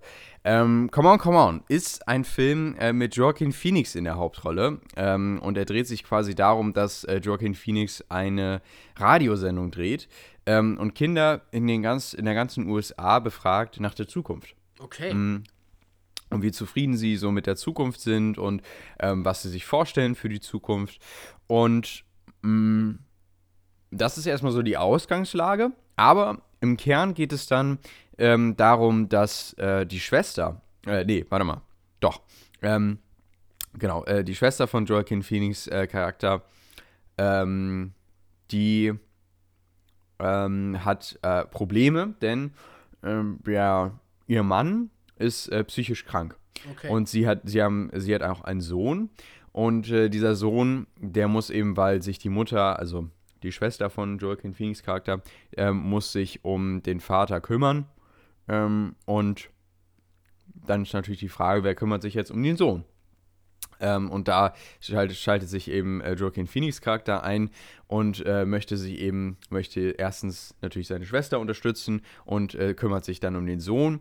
Und dann gibt es noch so ein paar Themen, die dann auch irgendwie so langsam mit reinkommen, wie zum Beispiel, dass eben die Mutter äh, von den beiden, also von Joaquin Phoenix Charakter und äh, der Schwester, äh, gestorben ist vor gar nicht allzu langer Zeit und dass Joaquin Phoenix auch eine Trennung hinter sich hat. Mm, und das sind also alles so langsam so Themen, die sich ähm, aus dem Film so herauskristallisieren. Und zwar aus den Dialogen und ähm, die Zusammensein äh, von dem Jungen, also dem Neffen, äh, und äh, Joaquin Phoenix Charakter. Und das ist nämlich quasi so der Kern des Films, nämlich der Junge, der ihn quasi äh, begleitet ähm, und deren Beziehung steht, so gesagt, im, im Vordergrund. Ja. Und ähm, es geht also der Film ist in Schwarz-Weiß und das finde ich ist auch nochmal ein ganz klares Stilmittel, weil man hier eben sieht, ähm, dass ähm, der, der Autor auch klaren Fokus auf die Dialoge, auf diese, auf die Beziehung zwischen den beiden, also zwischen Joaquin Phoenix Charakter und dem Jungen legen wollte. Ähm, und nicht eben auf die Bilder, denn die Bilder sind in dem Fall eben eher zweitrangig, sondern es geht wirklich um die Dialoge, um die Beziehung zwischen den beiden. Und das ähm, fand ich auch nochmal ganz interessant. Ähm, grundsätzlich, ich fand ihn klasse. Ich fand ihn wirklich, wirklich großartig, weil der eben auf dieser Ebene zwischen den beiden wahnsinnig gut funktioniert. Ich finde, dass die Beziehung auch von den beiden wahnsinnig gut rübergebracht wurde. Ähm, der Junge, ich habe gerade leider, leider, seinen Namen ver vergessen, ähm, aber der spielt wahnsinnig stark. Und äh, auch der, ähm, der Regisseur, der zeigt hier einen Neunjährigen, der tatsächlich auch ein Neunjähriger ist. Ja. Also, okay. ne, das ist wirklich ein Neunjähriger. Das ist nicht dieses Klischee neunjähriger Hollywood-Junge, sondern es ist auch wirklich, wie sich ein Neunjähriger in einer Szene verhalten würde. Der ist dann auch, wenn man ihn fragt, mit einer Frage überfordert. Oder der ähm, weiß eben noch nicht, wie man richtig eine Diskussion führt, sondern ähm, ist eben auch noch ein bisschen kreativ und eben einfach noch ein Kind. Und das äh, fand ich auch richtig gut, wie das eben rübergebracht wurde. Ähm, und der Film lebt eben von dieser Beziehung zwischen den beiden. Es ist ein Slice-of-Life-Film. Klar, das sind eben so diese Themen im Mittelpunkt ähm, der Bewältigung von Trauer. Ähm, Joaquin Phoenix hat eben mit Angststörungen, Depressionen auch zu kämpfen und das wird hier natürlich auch Thema. Ähm, aber dann eben auch aufgearbeitet mit dieser kindlichen, äh, mit diesem kindlichen Blick da drauf, den eben dieser Junge auch bringt. Das hat mir sehr gut gefallen. Also ich fand den äh, erstens schön gefilmt, der hat tolle Bilder ähm, und lebt durch die Chemie zwischen Joaquin Phoenix und dem Jungen. Und Joaquin Phoenix ist klasse. Also ich finde, äh, der ist großartig ähm, in diesem Film. Übrigens auch seine erste Rolle nach Joker jetzt gewesen. Stimmt, ja. Ähm, und das, das war schon sehr, sehr grandios. Also eine ganz, ganz große Empfehlung. Come on, come on. Ähm, fand, ich, fand ich wirklich, wirklich schön. Habe ich auch oft empfohlen bekommen von äh, einer guten Freundin äh, von uns beiden. Ja, okay, und, ja. äh, und aber auch schon vorher hatte ich den auf der, auf der Liste, weil ich den auch oft so gehört habe äh, von Kritikern, dass der ganz gut sein soll. Jetzt habe ich ihn endlich auch mal sehen können und ja, er ist wirklich sehr gut und ich kann ihn sehr empfehlen. Ja, Dan, das klingt wirklich gut. Also, dann muss ich den unbedingt nochmal sehen. Kann Auf ich, nur, Fall. kann ich nur empfehlen, ja. Gut, das waren die beiden äh, Filme, die wir. Ähm, ach so, ich, ich habe, äh, habe ich jetzt schon gesagt, Come on, Come on, habe ich 9 von 10 Punkten gegeben. Ah, okay. Hab ich, glaub bin ich, noch nicht gesagt. sicher, Nee, ich glaube, ich hab- gesagt ich hast, hab's aber nicht 9 von gesagt, 10 nee. ist auf jeden Fall äh, Also sehr, sehr, sehr, sehr empfehlenswert. Genau. Ähm, Nee, aber ja, das waren die Sachen, die wir geguckt haben, Genau. einzeln. Ja. Jetzt kommen wir zu den Sachen, die wir gemeinsam gesehen Genau. haben. Natürlich äh, allen voran die beiden Staffelfinale von den äh, großen Serien. ja. Aber wir haben auch gemeinsam äh, zwei Filme gesehen. Genau, beide im. Kino tatsächlich sogar. Ja, wir sind zweimal stimmt. im Kino gewesen. Äh, und wir haben einmal den Film Triangle of Sadness gesehen und einmal im Westen nichts Neues. Genau. Ähm, Sollen wir, sollen wir einfach, wie du die auf der Liste hast, na, wir starten, mit, wir starten mit dem, äh, mit dem Bösen, mit dem Gemeinen. Okay, wir starten mit okay. Im Westen nichts Neues. Im Westen nichts Neues basiert auf einem Buch von 1930, wenn mich nicht alles täuscht. Ähm, und dann gab es auch noch, oder nee, warte mal. Na? Das Buch kam, glaube ich, ein bisschen früher raus. Der, Fi- der erste Film kam, glaube ich, 1930 von Im Westen ah, nichts okay, Neues also raus. wurde auch sehr schnell dann verfilmt. Genau. Ja. Und ähm, Ich bin mir nicht sicher, wann das Buch rauskam. Ja, ja, das aber müsste ich halt, einmal es müsste nachschauen. dann halt irgendwie in den 20ern gewesen sein. Genau. Aber ich wusste gar nicht, dass äh, der Film dann so früh äh, und so schnell dann tatsächlich verfilmt wurde. ja. Ähm, jedenfalls äh, gibt es, ich schaue hier gerade mal parallel nach. Ja. Äh, jedenfalls ähm, geht es in diesem Film um. Ja, Jonas, vielleicht mal so, ja, dann kann Okay, ich ja, irgendwo nochmal nachgucken. Äh, worum Ähm, geht es in dem Film? Worum geht es in dem Film Im Westen nichts Neues? Der Titel spielt äh, auf die Westfront an im Ersten Weltkrieg, ähm, wo halt, naja, tatsächlich nichts Neues zu vermelden ist für einen Großteil des Krieges, zumindest für die Leute äh, zu Hause, die zurückgeblieben sind im, im sicheren, tieferen Frankreich oder in Deutschland und die nicht direkt dort vor Ort sind. Denn ja, das äh, entwickelt sich dann ja tatsächlich relativ schnell im Ersten Weltkrieg dort äh, zwischen Frankreich und Deutschland zu so einem Grabenkrieg, wo äh, nie irgendwie sich die Front bewegt, wo äh, alle die ganze Zeit nur in den Gräben sitzen, aufeinander schießen, aber nie irgendwie tatsächlich in größerem Maße Land erobert oder zurückerobert wird. Und deswegen, ja, ist eigentlich nichts Neues zu vermelden, was aber natürlich überhaupt nicht für die Soldaten gilt, die dort, äh, ja, das äh, durchzustehen haben und dort äh, in den Gräben sitzen. Und wir verfolgen einen dieser Soldaten und ein paar von seinen Kameraden, ähm, ja, die am Anfang eingezogen werden, ganz am Anfang des Filmes und enthusiastisch dabei sind und ja, in den Krieg ziehen wollen für ihr Land, äh, für Deutschland und dann ja an die Front geliefert werden und sehr, sehr schnell ihre Meinung über das Ganze äh, ändern. Mit der Realität konfrontiert Ganz werden. genau, ja. Dass Krieg nämlich etwas sehr Schreckliches ist. Ja. Ganz kurz nochmal, also das ist die Grundausgangsgeschichte von äh, Im Westen nichts Neues. Und dann geht es natürlich, klar, das ist ein Kriegsfilm, ne? es geht, äh, es spielt halt viel auf dem Kriegsgebiet. Ne? Ja. Und ähm, wir sehen eben quasi die Hauptcharaktere, wie sie äh, den Krieg bewältigen. Ähm, das Buch ist 1928 tatsächlich erschienen und Okay. die erste Verfilmung gab es 1930 und zwar war Also das eine sehr schnell verfilmt. war das eine US-Verfilmung. Ähm, und die erste äh, deutsche Verfilmung ist tatsächlich erst diese hier von Netflix. Ah, 1979 gab es noch eine weitere Verfilmung, ähm, aber auch das war keine deutsche Verfilmung. Also ähm, das hier ist die erste und äh, vielleicht auch noch ganz interessant zu sagen ist, dass im Westen nichts Neues äh, auch der Oscar-Vertreter sein wird bei den Oscars 2023 für Deutschland. Ja, richtig. Also Ähm, der deswegen- internationale Oscar könnte theoretisch noch an uns gehen. Das könnte gut sein. Ja. Äh, ist natürlich auch deswegen in die Kinos gekommen, Genau, damit, damit Netflix, Netflix ihn einreichen äh, ihn einreichen konnte. Genau. Ähm, also wir beide beschweren uns da nicht drüber. Ich glaube, im Kino wirkt der Film Ja, noch mal noch mehr. mal anders, ja. Auf jeden Fall halt einfach durch die Bilder, die da gezeigt Ja, werden. du und- wirst und viel mehr in die Immersion gezogen Ja, durch, durch das. Kino. Das ist schon ganz, ganz anders, als wenn du den einfach nur irgendwie auf dem Fernseher oder nebenbei auf dem Handy schaust. Ja, auch so auf, auf dem Sofa hingefläzt und so. Genau. Nee, das ist, also im Kino ist das nochmal was ganz anderes. Ja, Und klar, du sagtest gerade eben, es ist ein Kriegsfilm, aber die allermeisten Kriegsfilme sind ja im Endeffekt eigentlich Antikriegsfilme.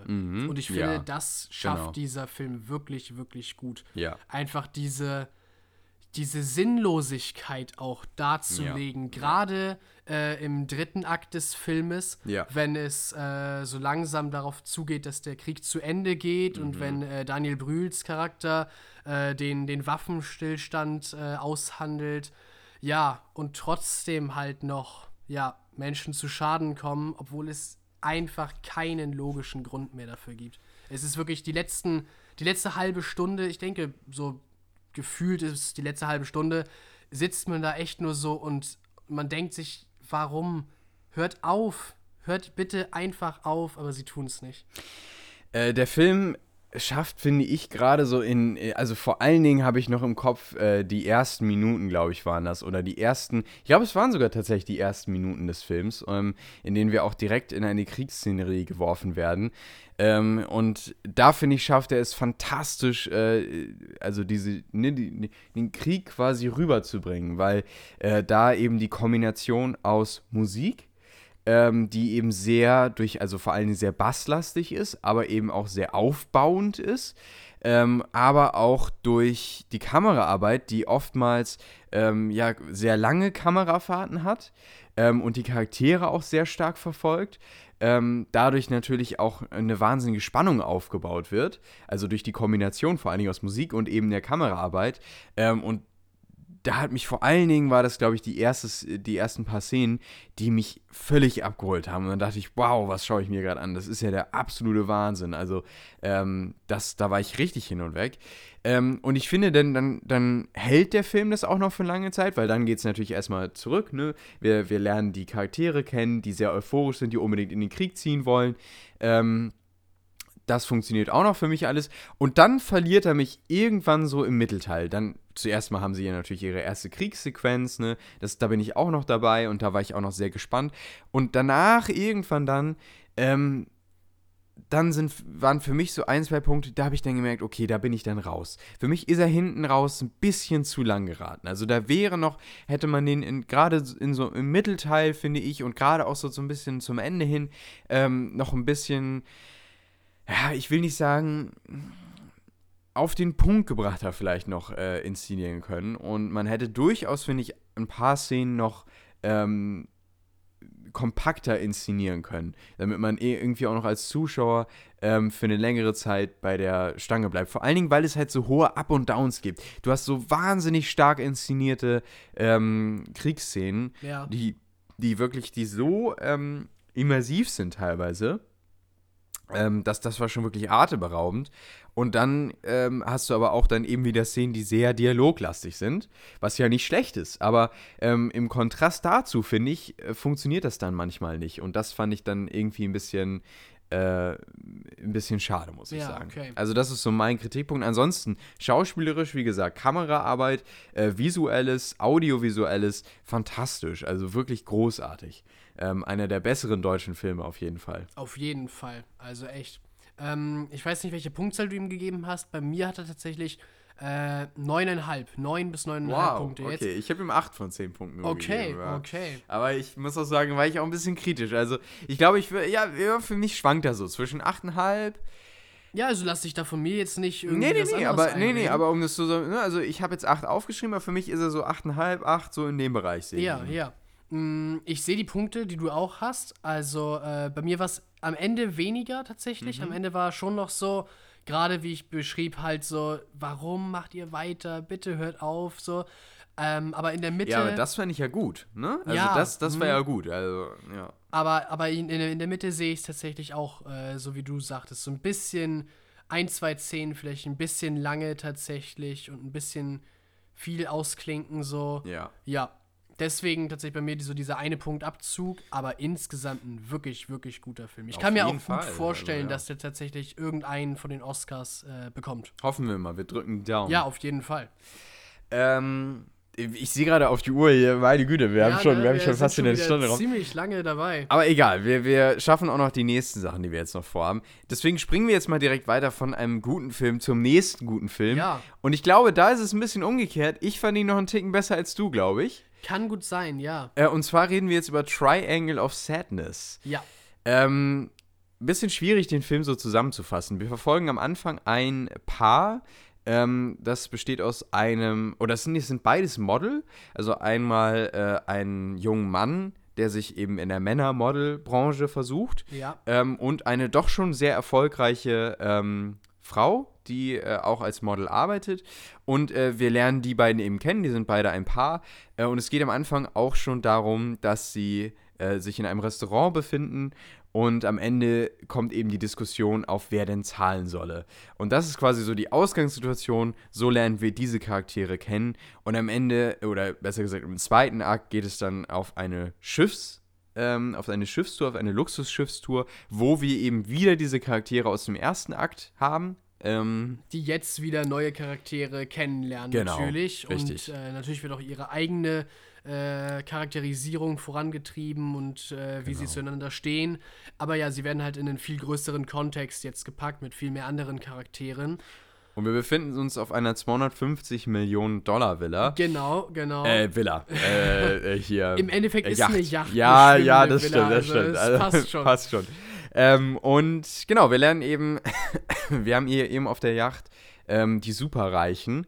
Und ähm, es ist eine Satire, ja, also gut, äh, ne, alles scheint natürlich erst rosig zu sein, aber Ja. äh, dann kippt alles, es bricht ein Sturm aus und äh, irgendwann kommt dann im dritten Akt auch eine Insel ins Spiel. Vielleicht kann man so viel sagen. ja, genau, wir wollen natürlich noch nicht alles verraten. Genau, richtig. Und äh, es ist eine ähm, Satire, die quasi mit den Reichen und Schönen abrechnet, könnte man sagen.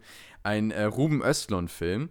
Und ähm, ich fand ihn tatsächlich, ich fand ihn richtig gut. Ich habe ich hab so noch nie in einem, in einem, während eines Films gelacht. Ich habe ich hab wirklich, also ich habe mich, so, das habe ich auch noch nie erlebt, dass ich so gelacht habe. Also durchaus schon mal bei YouTube-Videos, Ja. ne, wenn man irgendwie, ich habe so meine paar Favorites, die, da, da weiß ich einfach, da schmeiße ich mich immer weg. Da kriege ich sofort einen Lachflash, da, krieg- da komme ich auch nicht mehr raus. Ja. Also es gibt so ein paar so richtige Klassiker, die ziehen einfach bei mir. Zum Beispiel Anke Engelke finde ich immer fantastisch. Ich liebe Anke Enkel, Anke, Anke, äh, Anke Engelke. Ähm, da gibt es wirklich auch fantastische Videos von ihr. Ähm, aber sowas hatte ich noch nie im Kino. Okay. Aber ich habe mich wirklich weggehauen. Also vor allen Dingen im zweiten Akt. Ja, gerade der zweite Ähm, Akt auf dem Schiff. auf dem Schiff. Großartig. Ist fantastisch. Und das ist auch nochmal eine Sache vom Kino. Ich glaube, ich hätte mich wahrscheinlich nicht so sehr weggeäumelt zu Hause. Aber ähm, auch, wir hatten auch übrigens ein gutes Publikum. Ich habe Ja, auch nochmal von ja. Leuten gehört, ähm, die später nochmal im Kino waren. Äh, bei denen war das tatsächlich nicht so. Der, der Kinosaal war zwar voll, aber da wurde gar nicht so sehr gelacht. Hm. Ähm, das heißt, wir hatten auch wirklich ein gutes Publikum. Wir hatten also. wir auch wirklich, wir haben uns alle echt weggeschmissen. Da sind diesem wirklich alle, also wirklich Ja, alle haben sich alle im Kino, großartig. oh, das fand ich großartig und ich habe auch die ganze Zeit nur mitgelacht und es war, oh, es war wirklich fantastisch. Ich habe Tränen gelacht, wirklich, t- nee, nicht nur, man sagt es nicht so, ich hatte wirklich, ich habe Tränen gelacht. Wow, es, war, wow. es war wirklich großartig. Also, ähm, das ist so pointierter und fein austarierter Humor in so vielen Momenten. Äh, Gerade im zweiten Akt, das fand ich fantastisch. Also wirklich großartig. Ähm, das wird natürlich auch gerade durch den Aufbau aus dem ersten Akt geschaffen. Ja, Ähm, und für mich ist der erste und der zweite Akt, das sind die Highlights dieses Films. Und dann kommt der dritte Akt. ja, Ich finde, der dritte Akt, der hat durchaus Ansätze, die gut sind. Ähm, aber so grundsätzlich ähm, ist er mir ein bisschen zu lang geraten. ja, bin ich, bin ich auf jeden Fall bei dir. Also, es sind natürlich wirklich gute Ansätze dabei. Der Film, wie du schon sagtest, rechnet ja sowieso mit den, mit den Reichen und den Schönen ab und äh, diese Machtstrukturen, die in unserer Welt existieren, werden so ein bisschen in Frage gestellt. Natürlich auch schon im ersten Akt äh, durch diesen Streit, den es zwischen diesem Paar gibt. Ähm, ja, aber der dritte Teil führt das weiter und führt es auch in der logischen äh, Sache weiter, die dann, ja, da auserzählt wird und wo man sich auch wieder Gedanken drüber machen kann.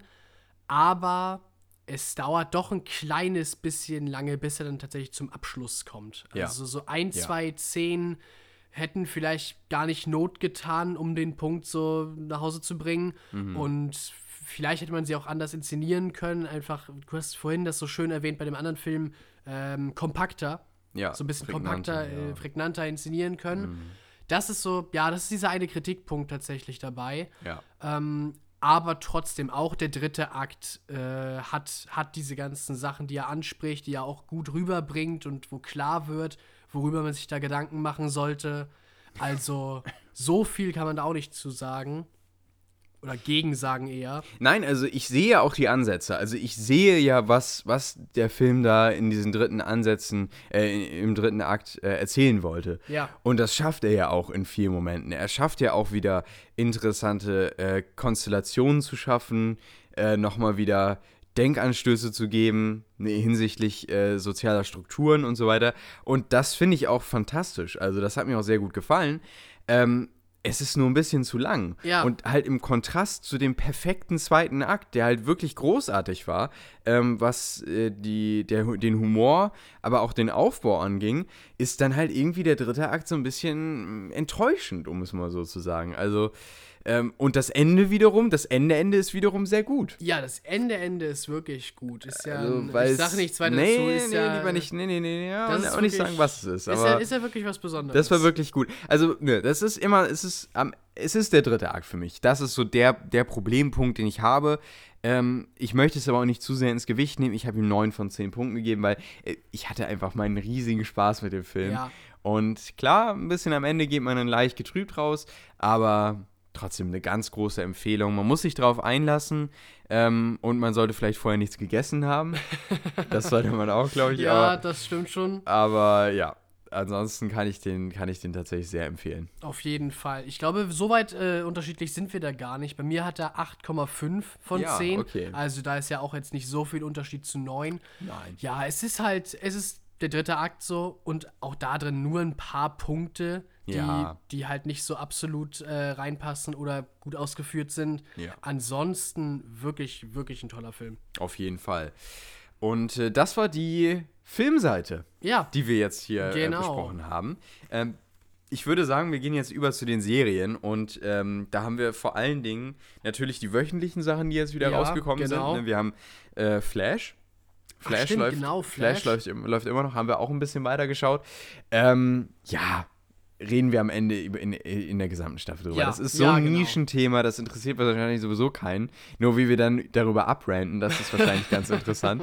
Ähm, aber das greifen wir dann am Ende Packen wir dann auch in den Titel, dann seht ihr, welche Folge ist die Genau. Flash-Rant-Folge. Genau, ja. richtig, ja.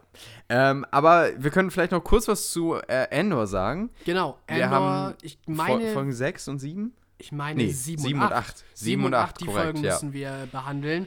Äh, hattest du ja am Anfang in den News behandelt, wie, Genau, die, wie 7 der war die Aufbau ist. Einzelfolge und 8 ist jetzt der Einstieg quasi in den Dreiteiler gewesen. Ganz genau. Ähm, doch, waren gute Folgen. Also die Ja. achte Folge auf jeden Fall besser als die siebte. Ja. Die siebte war ein bisschen sehr episodisch, Mhm. doch für meinen Geschmack. Ja, Ähm, Gerade so zum Ende hin, mit wo, wo Andor dann abgeblieben ist, das war so, okay, ja, nett, äh, aber, aber weiß ich nicht. Hat mir jetzt. Ja. nicht so direkt was gebracht, außer dass er dann halt zu dem Ort gebracht wird, wo es sind. ja, hat sich ein bisschen angefühlt wie eine Füller-Episode. Ja, ne? genau. Also Hat war, eigentlich nur so die achte Folge aufgebaut und, und dahin genau. gebracht, so. Ja. Ähm, Das war ein bisschen schade, aber Ja. ja mein Gott. Aber dafür war die achte Folge doch sehr interessant. Ja. Also gerade der Teil mit, äh, mit Andor fand ich sehr interessant, äh, wo, er, wo er hingebracht wurde und ja, was, womit er sich da so rumschlagen muss. Und wie er vielleicht auch so ein bisschen, ich will nicht alles sagen, was da passiert ist, aber ich habe das Gefühl, in dieser Folge verliert er sich so ein kleines bisschen. Also, Ja. dass sie äh, zum Ende der Folge hin vielleicht ihn beinahe so ein bisschen, ja, ermattet haben, gebrochen haben. Aber das wird natürlich nicht so bleiben. Also, er wird sich da wieder hochkämpfen, bestimmt. Ich sag nicht, was passiert ist, aber ja, zurzeit, zurzeit steht es nicht ganz so gut um ihn, habe ich so das Gefühl. Ja, das, da kann ich dir nur zustimmen. Ich bin gespannt, wo sich das mit diesem Arc äh, hinentwickelt, ne, Ja. den wir jetzt ange, angefangen haben. Ähm, ich finde es durchaus interessant. Äh, also, ja. Ja, mal schauen, mal schauen, wo, wo es damit hingeht. Ich bin aber auch bei dir. Ich fand auch Folge 7, äh, ja, ein bisschen, bisschen, ja, schwierig. Ja. Aber ähm, die Serie sieht weiterhin äh, wahnsinnig gut aus.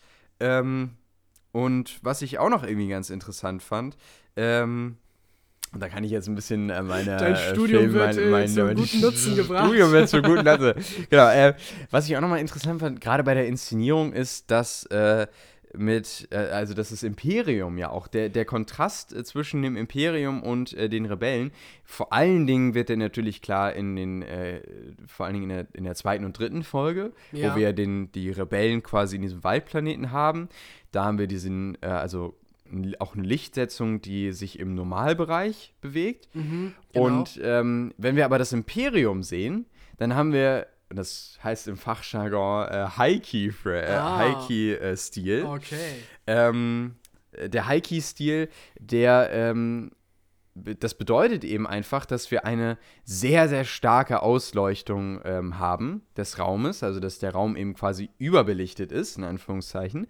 Ähm, und wir somit eben eine, also bei, beim Zuschauer suggeriert das dann eben etwas Unnatürliches. Mhm, Und genau. das wird eben vor allen Dingen oft in Science-Fiction-Filmen verwendet, um eben irgendwas Zukunftsunnatürliches äh, irgendwie so darzustellen, weil eben der Raum so sehr ausgeleuchtet ist. Es ist auch immer dieses weiße, künstliche Licht. Genau, das künstliche sehr Licht, genau. sterile, so ein Ja, bisschen genau. krankenhausmäßig. Ja. Aber halt, ja, sehr doll aufgedreht auch.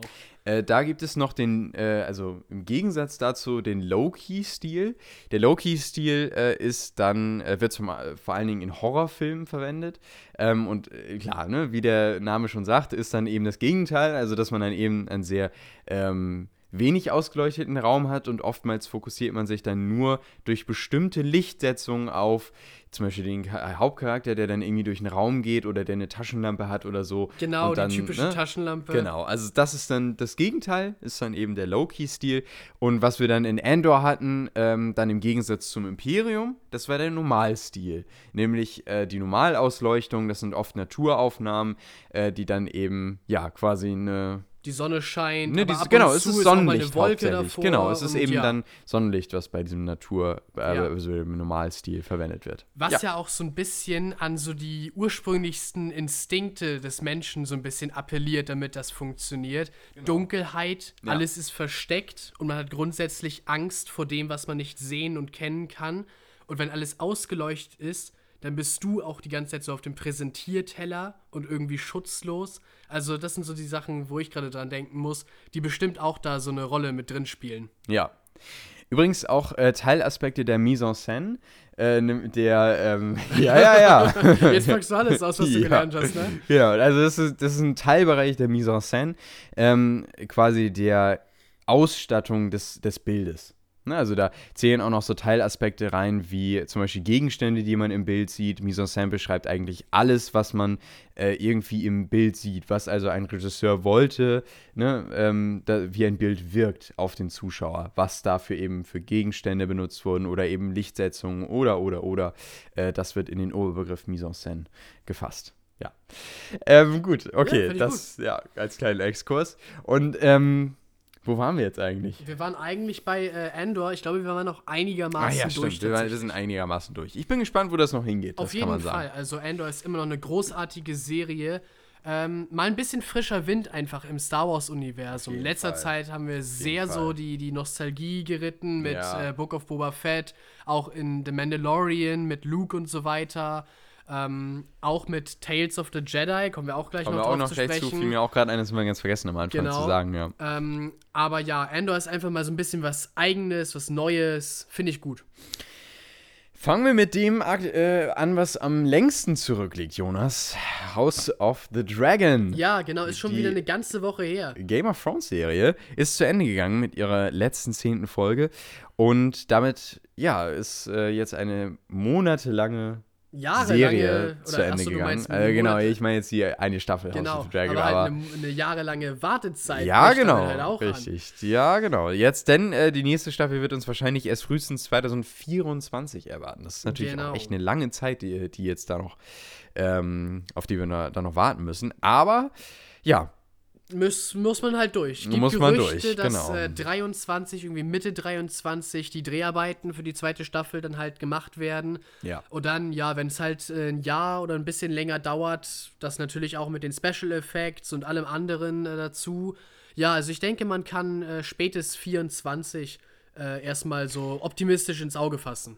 Übrigens auch äh, allen anderen Game of Thrones Prequel-Projekten wurde ja auch grünes Licht gegeben. Aber auch da muss man lange, lange warten. Äh, denn erstmal muss natürlich äh, George R. R. Martin das alles absegnen. Ja. Und bei ihm weiß man ja schon, das kann lange dauern. Das Ja, kann lange ja. dauern. Aber gut. Aber tatsächlich, er hat vor kurzem ein Interview mal wieder gegeben. Und es scheint, als hätte er wieder ein bisschen mehr Motivation und äh, als hätte House of the Dragon ihn so ein bisschen aus diesem Loch, das er nach äh, Staffel 8 von Game of Thrones hatte, rausgeholt. Ja. Denn er war optimistisch genug zu sagen, dass er mit äh, Winds of Winter tatsächlich zu einem Dreiviertel, sagt er, durch ist. Oh, okay. Also äh, er muss noch ein bisschen dran arbeiten, also auf jeden Fall mit Monaten noch äh, rechnen, die er daran weiter rumschrauben muss. Ja. Aber er kommt wohl wieder vor, äh, voran. Nur hoffen, dass es auch wirklich so jetzt bleibt. Ja, ne? genau. Nicht nur eine. Naja, mal gucken. Ähm, gut. Dann, äh, ja, also ich würde sagen, wir kommen zu House of the Dragon. Wir haben ja schon wirklich jetzt in vielen Podcast-Folgen über House of the Dragon geredet. Ne? Wir haben uns die einzelnen Folgen angeguckt. Ähm, wir schauen uns jetzt gleich noch kurz die zehnte Folge an. Also, ja, ich würde sagen, da starten wir jetzt auch gleich mal direkt rein. Ohne Ja. Spoiler natürlich, ähm, weil die auch noch relativ aktuell ist. Die zehnte Folge, das abschließende Finale, ähm, war gut. Ja, doch, war gut. Ja, auf es jeden war gut. Fall. Also auf jeden Fall. Ich, ich fand es, es war ein schöner Abschluss, ähm, ein guter Abschluss vor allen Dingen auch für eine sehr ereignisreiche erste Staffel. ja, genau. Und ähm, Wir hatten das Pacing ja ein paar Mal angesprochen, Ja, richtig, tatsächlich, genau. gerade was die Zeitsprünge anging. ja, Ich fand, das Staffelfinale war genau richtig. ja, Hat sich genau die richtige Zeit äh, genommen für jede Szene und für jeden Storystrang, der da behandelt werden sollte. ja, ja. Ja, also genau richtig, wirklich. War auch auf jeden Fall äh, besser als die neunte Folge, was nicht heißen soll, dass die neunte Folge schlecht war. Na, ich finde schon, also nee, ich finde sie auch nicht schlecht, aber ich muss schon sagen, dass ich so ein bisschen meine Probleme mit der neunten Folge auch gerade so im Nachhinein habe, muss ich ganz ehrlich sagen. Ja, war natürlich gerade die erste Hälfte tatsächlich. Ja, und es ist die erste Ende Folge auch, und das ähm, Ende, finde ich auch. Das Ende ist so ein bisschen. Es wird in dieser Folge wieder aufgegriffen. Ja. Und es wird auch eine Lösung angeboten. Nee. Gleichzeitig aber ist man so, ja, aber trotzdem hättest du Mm. jetzt das gemacht, wäre es einfach für alle Beteiligten irgendwie Ja, einfacher das stimmt, aber alles auch, alles auch drumherum, was in der neunten Folge im Finale passiert ist, gefällt mir einfach nicht. Auch was für Aussagen da von den, äh, von den Showrunnern kamen, weiß ich nicht, muss ich ehrlich gesagt sagen. Und auch der ganze Umstand äh, vom Finale. Also, machen wir es kurz. Folge 9 hatte durchaus seine Schwächen. Und Folge 10, also die letzte Folge, die macht auf jeden Fall wieder einiges richtig. Äh, Gerade Szenen mit Emma Darcy hier als, ähm, als Rhaenyra fand ich großartig Ja. im Finale wieder. Also da war sie wirklich äh, wahnsinnig stark. Ähm, und ja, grundsätzlich finde ich, wird es zu einem interessanten und äh, guten Ende ge gebracht und macht Lust auf mehr. Auf jeden Fall. Sie enden genau an der Stelle, wo man jetzt so ist, oh, wie geht es Der jetzt Tanz, weiter? der Tanz der Drachen ist jetzt unvermeidbar. jetzt. Geht jetzt los. Ja. Und äh, das ist durchaus interessant. Aber ich dachte mir auch, jetzt muss langsam auch was passieren. Ja, ne, jetzt- Vor allen Dingen gerade jetzt im Finale dachte ich mir, yo, jetzt muss auch langsam mal was losgehen. Jetzt muss klar werden, okay, jetzt, jetzt geht's los, jetzt sind wir um, gegenseitig so uns an der Kehle und ja, so. ja, weil sonst wäre Äh, das einfach zu lang. Ja, also die Aufbauphase ist jetzt auch offiziell abgeschlossen. Ja. Jetzt geht's los. Ja. Ähm, das ist auch gut so. Ähm, gut, das vielleicht so zur zehnten Folge, oder hast du noch irgendwas? Eig eigentlich nicht direkt. Ich fand auch, ähm, tatsächlich hat Matt Smith Mhm. wieder mal eine äh, Szene improvisiert oder zumindest die Idee dafür gegeben. War ja schon seine Idee mit der Krone äh, Ja, ja, mit genau. äh, Viserys Mhm, in der achten Folge. Die allerletzte Szene. Ja, Ähm, na. ich sag nichts dazu, ich sag nichts, Okay, was passiert okay. ist, keine Sorge. Aber die allerletzte Szene Ja. äh, mit, äh, mit ihm, also mit Damon und mit Rhaenyra, war auch Ah, tatsächlich okay. seine Idee, die so zu inszenieren, wie sie dann inszeniert wurde. ah, Also ja, er gut, dass sie ihn tatsächlich daran geholt haben. Er Ja. scheint, er scheint nicht nur als Schauspieler tatsächlich gut äh, was drauf zu haben, sondern auch äh, ja sozusagen regisseurmäßig oder zumindest so der mit Kamera. genau hinter der Kamera mit Ideen und so immer gut äh, beizusteuern. Ja, hört sich gut an. Ähm, die erste Staffel Game of, äh, House of the Dragon. Ich, ich finde, ähm, das Pacing haben wir ja schon angesprochen, Ja. ist für mich so ein kleiner Kritikpunkt. Äh, und es sind für mich so ein, zwei ähm, Logiklöcher einfach. Ich finde, dass diese gesamte Sache mit Christa und Kraut, die wir in der, in der ersten Hälfte der Staffel hatten, das bleibt für mich auch mit dem Fadenbeigeschmack einfach zurück. Und für mich ist es einfach mit Rhaenys auch am Ende einfach, äh, ja, auch eine Sache, ähm, die bleibt auch bei mir mit dem Fadenbeigeschmack Ja, zurück. ja. Das sind nur Kleinigkeiten, keine Frage. Ähm, und die werden überschattet von wirklich großartigen Momenten, weil du kannst, und das habe ich ganz oft gelesen, auch in Kommentaren, du kannst noch so viel Geld in Staffeln stecken oder in, in Serien. Ähm, und dass sie toll aussehen und mit CGI überlagern und so. Am Ende ist es ein Charakter, der einen Weg entlang läuft, der allen die Show stiehlt. Und äh, das ist so aussagekräftig. Ganz und genau. der Aufbau auch, der dahinter steckt, ähm, ja, das ist einfach gutes Geschichten erzählen. Das ist gutes Serienschreiben. Und deswegen finde ich House of the Dragon, gerade was auch die Targaryens angeht, die Charaktere, die da eingeführt wurden, auch tatsächlich der Charakterwechsel, den wir hatten in der Mitte der Staffel, ja, hat mir auch im Nachhinein alles sehr gut gefallen. Und ja, einfach eine tolle Geschichte, die erzählt wurde. Eine tolle erste Staffel. Und da ist noch ein bisschen Luft nach oben. Auf jeden Fall. Und deswegen gibt es von mir auch erstmal nur 9 von 10 Punkten. Aber trotzdem eine fantastische Serie. bin ich vollkommen bei dir. Ich kann da gar nicht mehr viel äh, zu sagen. Auch von mir, neun von zehn Punkten auf jeden Fall. Und ich bin sehr optimistisch, dass die zweite Staffel noch besser werden wird, weil wir jetzt halt auch das Pacing-Problem nicht mehr haben. Wir brauchen Ja. keine Zeitsprünge mehr. Ja. Jetzt wird es zusammenhängender werden in äh, zwei Jahren. Doch, also ich bin da, ich bin da echt guter Dinge. Die Staffel hat einfach super doll Lust gemacht, jetzt auch wirklich den Rest davon zu sehen. Auf jeden Fall. Also, ich freue mich einfach für, für Leute wie George R. R. Martin und äh, für alle, die bei, da bei Game of Thrones und äh, House of the Dragon mitgemacht haben, Ja. dass das wieder so aus der Versenkung geholt wurde. Ja, ja, das also, Staffel freuen 8 von Game auch. of Thrones hat ja wirklich das ganze Fandom wirklich einfach abgetötet Mhm. und niemand hat mehr über Game of Thrones geredet. Ich glaube, das ist zu Ende. Ja, also, House of the Dragon hat's zurückgebracht. hat das Franchise gerettet. Ja. Und das gibt auch einfach erstmal der Serie einen großen Pluspunkt. Einfach bei mir so emotional. Und das hätte ich niemals gedacht. Also wirklich niemals nach den Trailern damals. Klar, ich hatte irgendwie so ein bisschen die Serie im, im, auf dem Schirm und ich dachte, okay, irgendwann starte ich die nächste Game of Thrones Serie. Ich muss aber allerdings auch sagen, ich war da echt nicht drin. Und ich hatte, ich war auch einer Ich der Leute, auch nicht. ne, die ich, ja, ich war einer der Leute, die auch echt ähm, äh, so waren, ja, ah, nach Staffel 8 und so. Ich fand jetzt Staffel 8 auch nicht so schlimm, hatte ich ja schon einige Male gesagt, wie alle. Aber trotzdem, ich war auch irgendwie durch so mit der Sache. Und ich habe mir die Trailer auch angeschaut und ich dachte mir, ja, sieht ganz nett aus. Aber ist so dieses typische, ne, so kleine Bilder, nichts Großes, irgendwie Mhm, mehr so. Dialogszenen. Und es geht wieder um irgendwas mit König und dann sieht man den eisernen Thron. Und ich dachte mir, ja, gut, das habe ich alles schon gesehen. Ne? Aber dass da so viel hintersteckt. So eine tolle Geschichte mit so wahnsinnig starken Charakteren, das hätte ich ja niemals gedacht. Also, äh, ja, ich bin völlig überrascht Ja. gewesen. Und äh, eine, äh, wirklich, wirklich eine tolle erste Staffel von House of the Dragon. Und ja. Gut, dann äh, würde ich sagen, gehen wir weiter zu einer nächsten Serie, die auch wöchentlich erschienen ist, die jetzt gerade ähm, diesen Freitag ihre letzte Folge in der dritten Staffel bekommen hat. Äh, und zwar Star Trek Lower Decks. Ja, ganz genau. Wir hatten äh, Lower Decks ja immer mal wieder erwähnt, äh, so ein bisschen am Rande, weil wir Ja. davon ausgegangen waren, dass es eher ein kleineres Thema ist. Ähm, aber es ist eine wirklich gute Serie. Kann man Ja. echt immer nur noch mal wieder sagen. Also zurzeit ist, haben wir oft schon erwähnt, äh, Lower Decks und The Orville eigentlich das so beste Star Trek. das beste Star Trek, ja. Ähm, und Das auch, eine ist nicht mal Star das Trek. eine ist nicht mal Star Trek, aber es ist wirklich gut. Tja. ja, ja. Aber nee, Lower Decks ist echt so, echt wirklich gut. Und auch die zehnte Folge Wollte ich das dich gerade fragen, wie fandest du das Finale? Doch, ich fand's, ich fand's eigentlich echt gut. Ja. Ja, es gibt, es gibt Punkte, wo ich auch sage, hm, hätte man vielleicht noch mehr mitmachen können.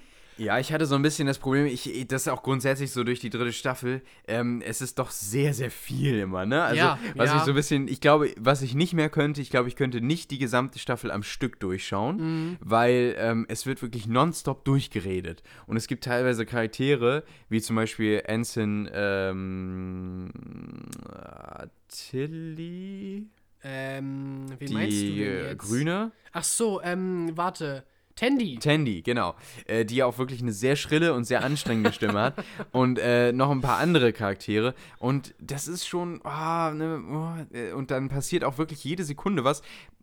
Es ist nochmal ganz was anderes als The Orville, aber so vom Aspekt her finde ich trotzdem, äh, dass Lower Decks äh, fantastisch ist.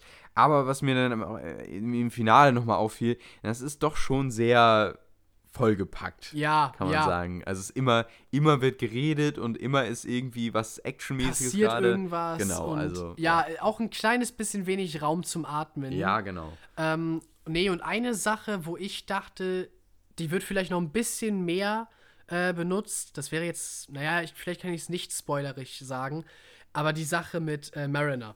Ja. Mit äh, Mariner, die in der neunten Folge dann ja äh, gemacht wurde Mhm. Und die jetzt aber in der zehnten Folge gleich wieder aufgelöst wurde. Ja. Und ja, gleich wieder entschärft wurde. Ja, klar, weil sie ja das Team wieder brauchen für die Klar, vierte sie, Staffel, natürlich ne? brauchen sie die vier beisammen und, und die sind ja auch so der Kern der Show und nur wenn die zusammen sind, funktioniert es ja auch Ja, äh, mit deren Chemie.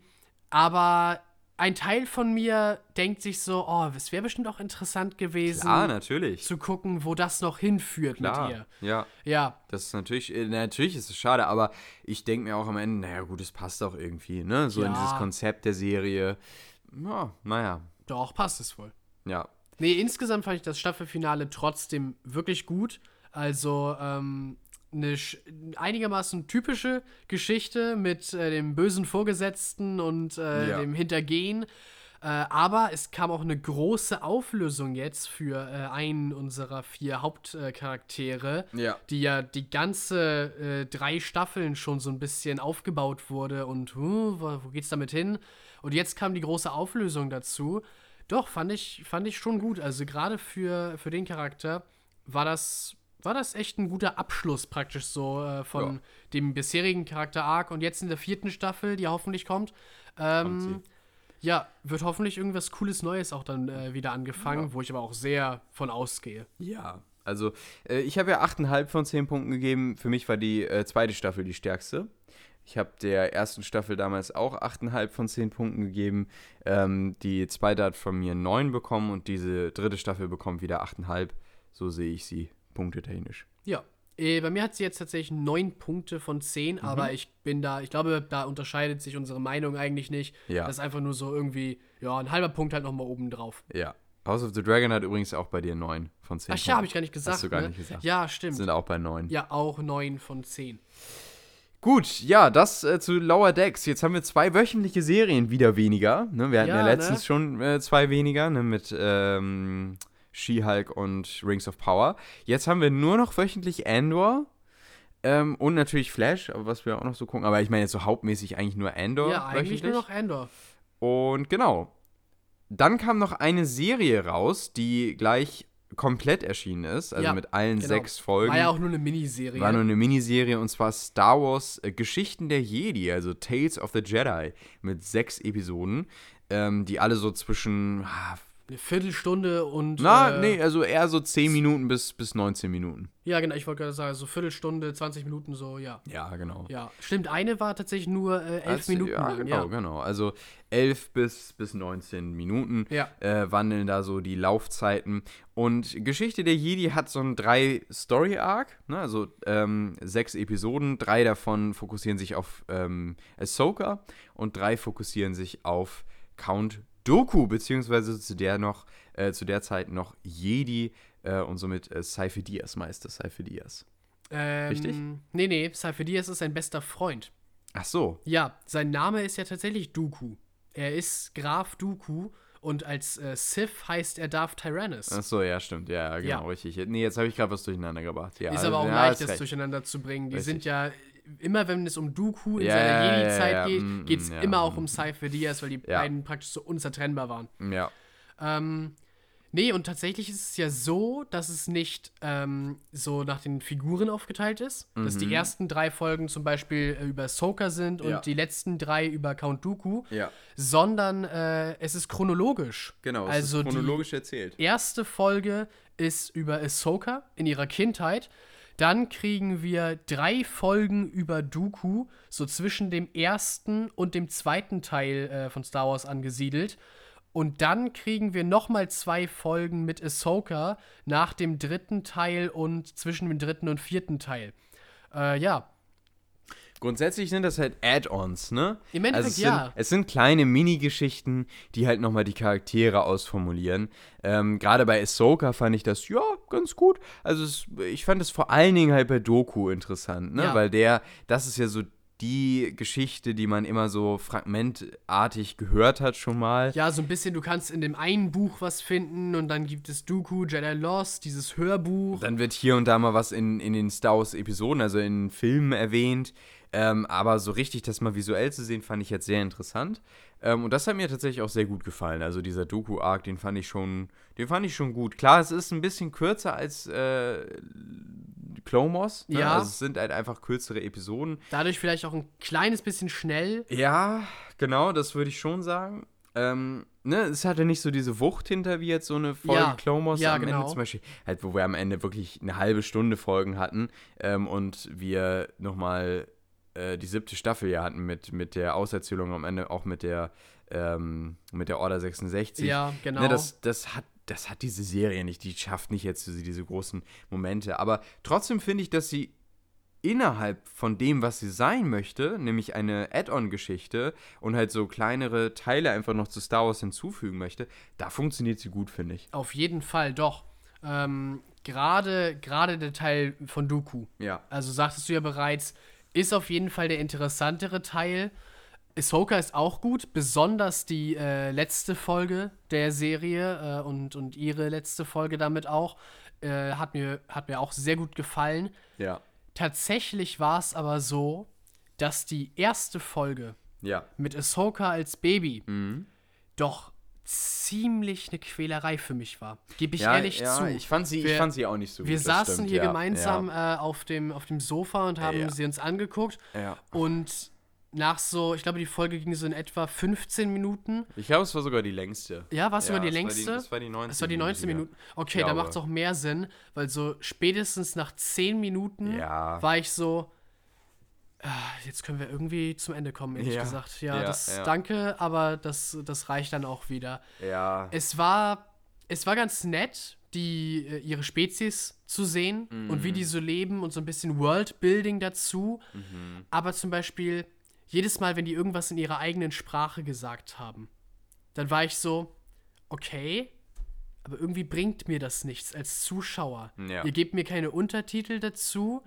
Es ist irgendwie nur Kauderwelsch, das das ihr da jetzt reinpackt, damit es sich so anhört, als, als würden die halt irgendwie, ja, eine eigene Sprache halt haben.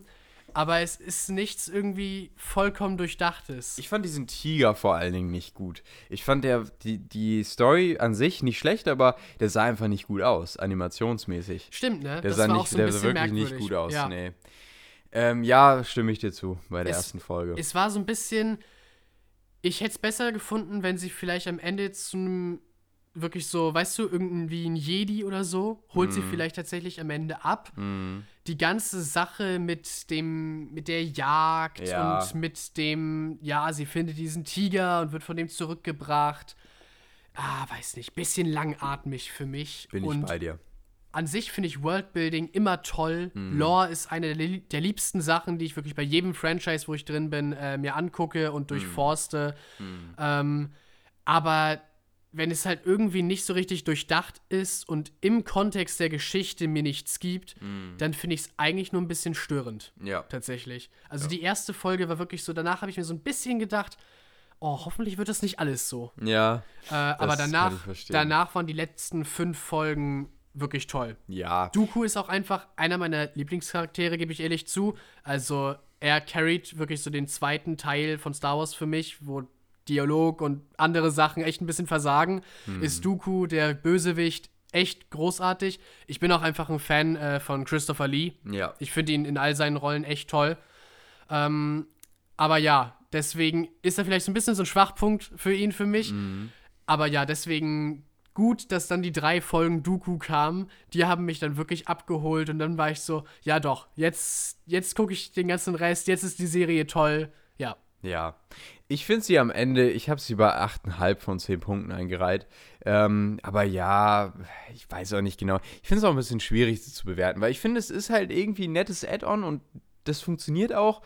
Aber So ganz Das allein stehen ja, kann es tatsächlich nicht. nee, Deswegen ich auch. muss man es vielleicht so ein bisschen. Wo würdest du sie ansiedeln? Bei mir hat sie, glaube ich, tatsächlich glatte 8 Punkte von Okay, 10. Ja. ja. Man muss sie vielleicht so ein bisschen tatsächlich mit Clone Wars zusammenlumpen. Ja, genau, das denke ich schon. Auf jeden Fall eine nette Sache, die man noch irgendwie so dazu bekommen hat ins Star Wars-Universum. Ja. Ja.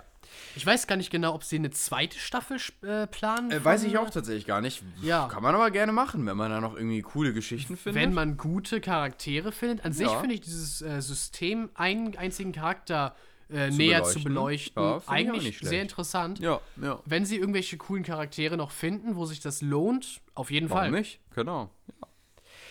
Gut, ja, das war alles, was wir gesehen haben äh, in den letzten zwei Wochen.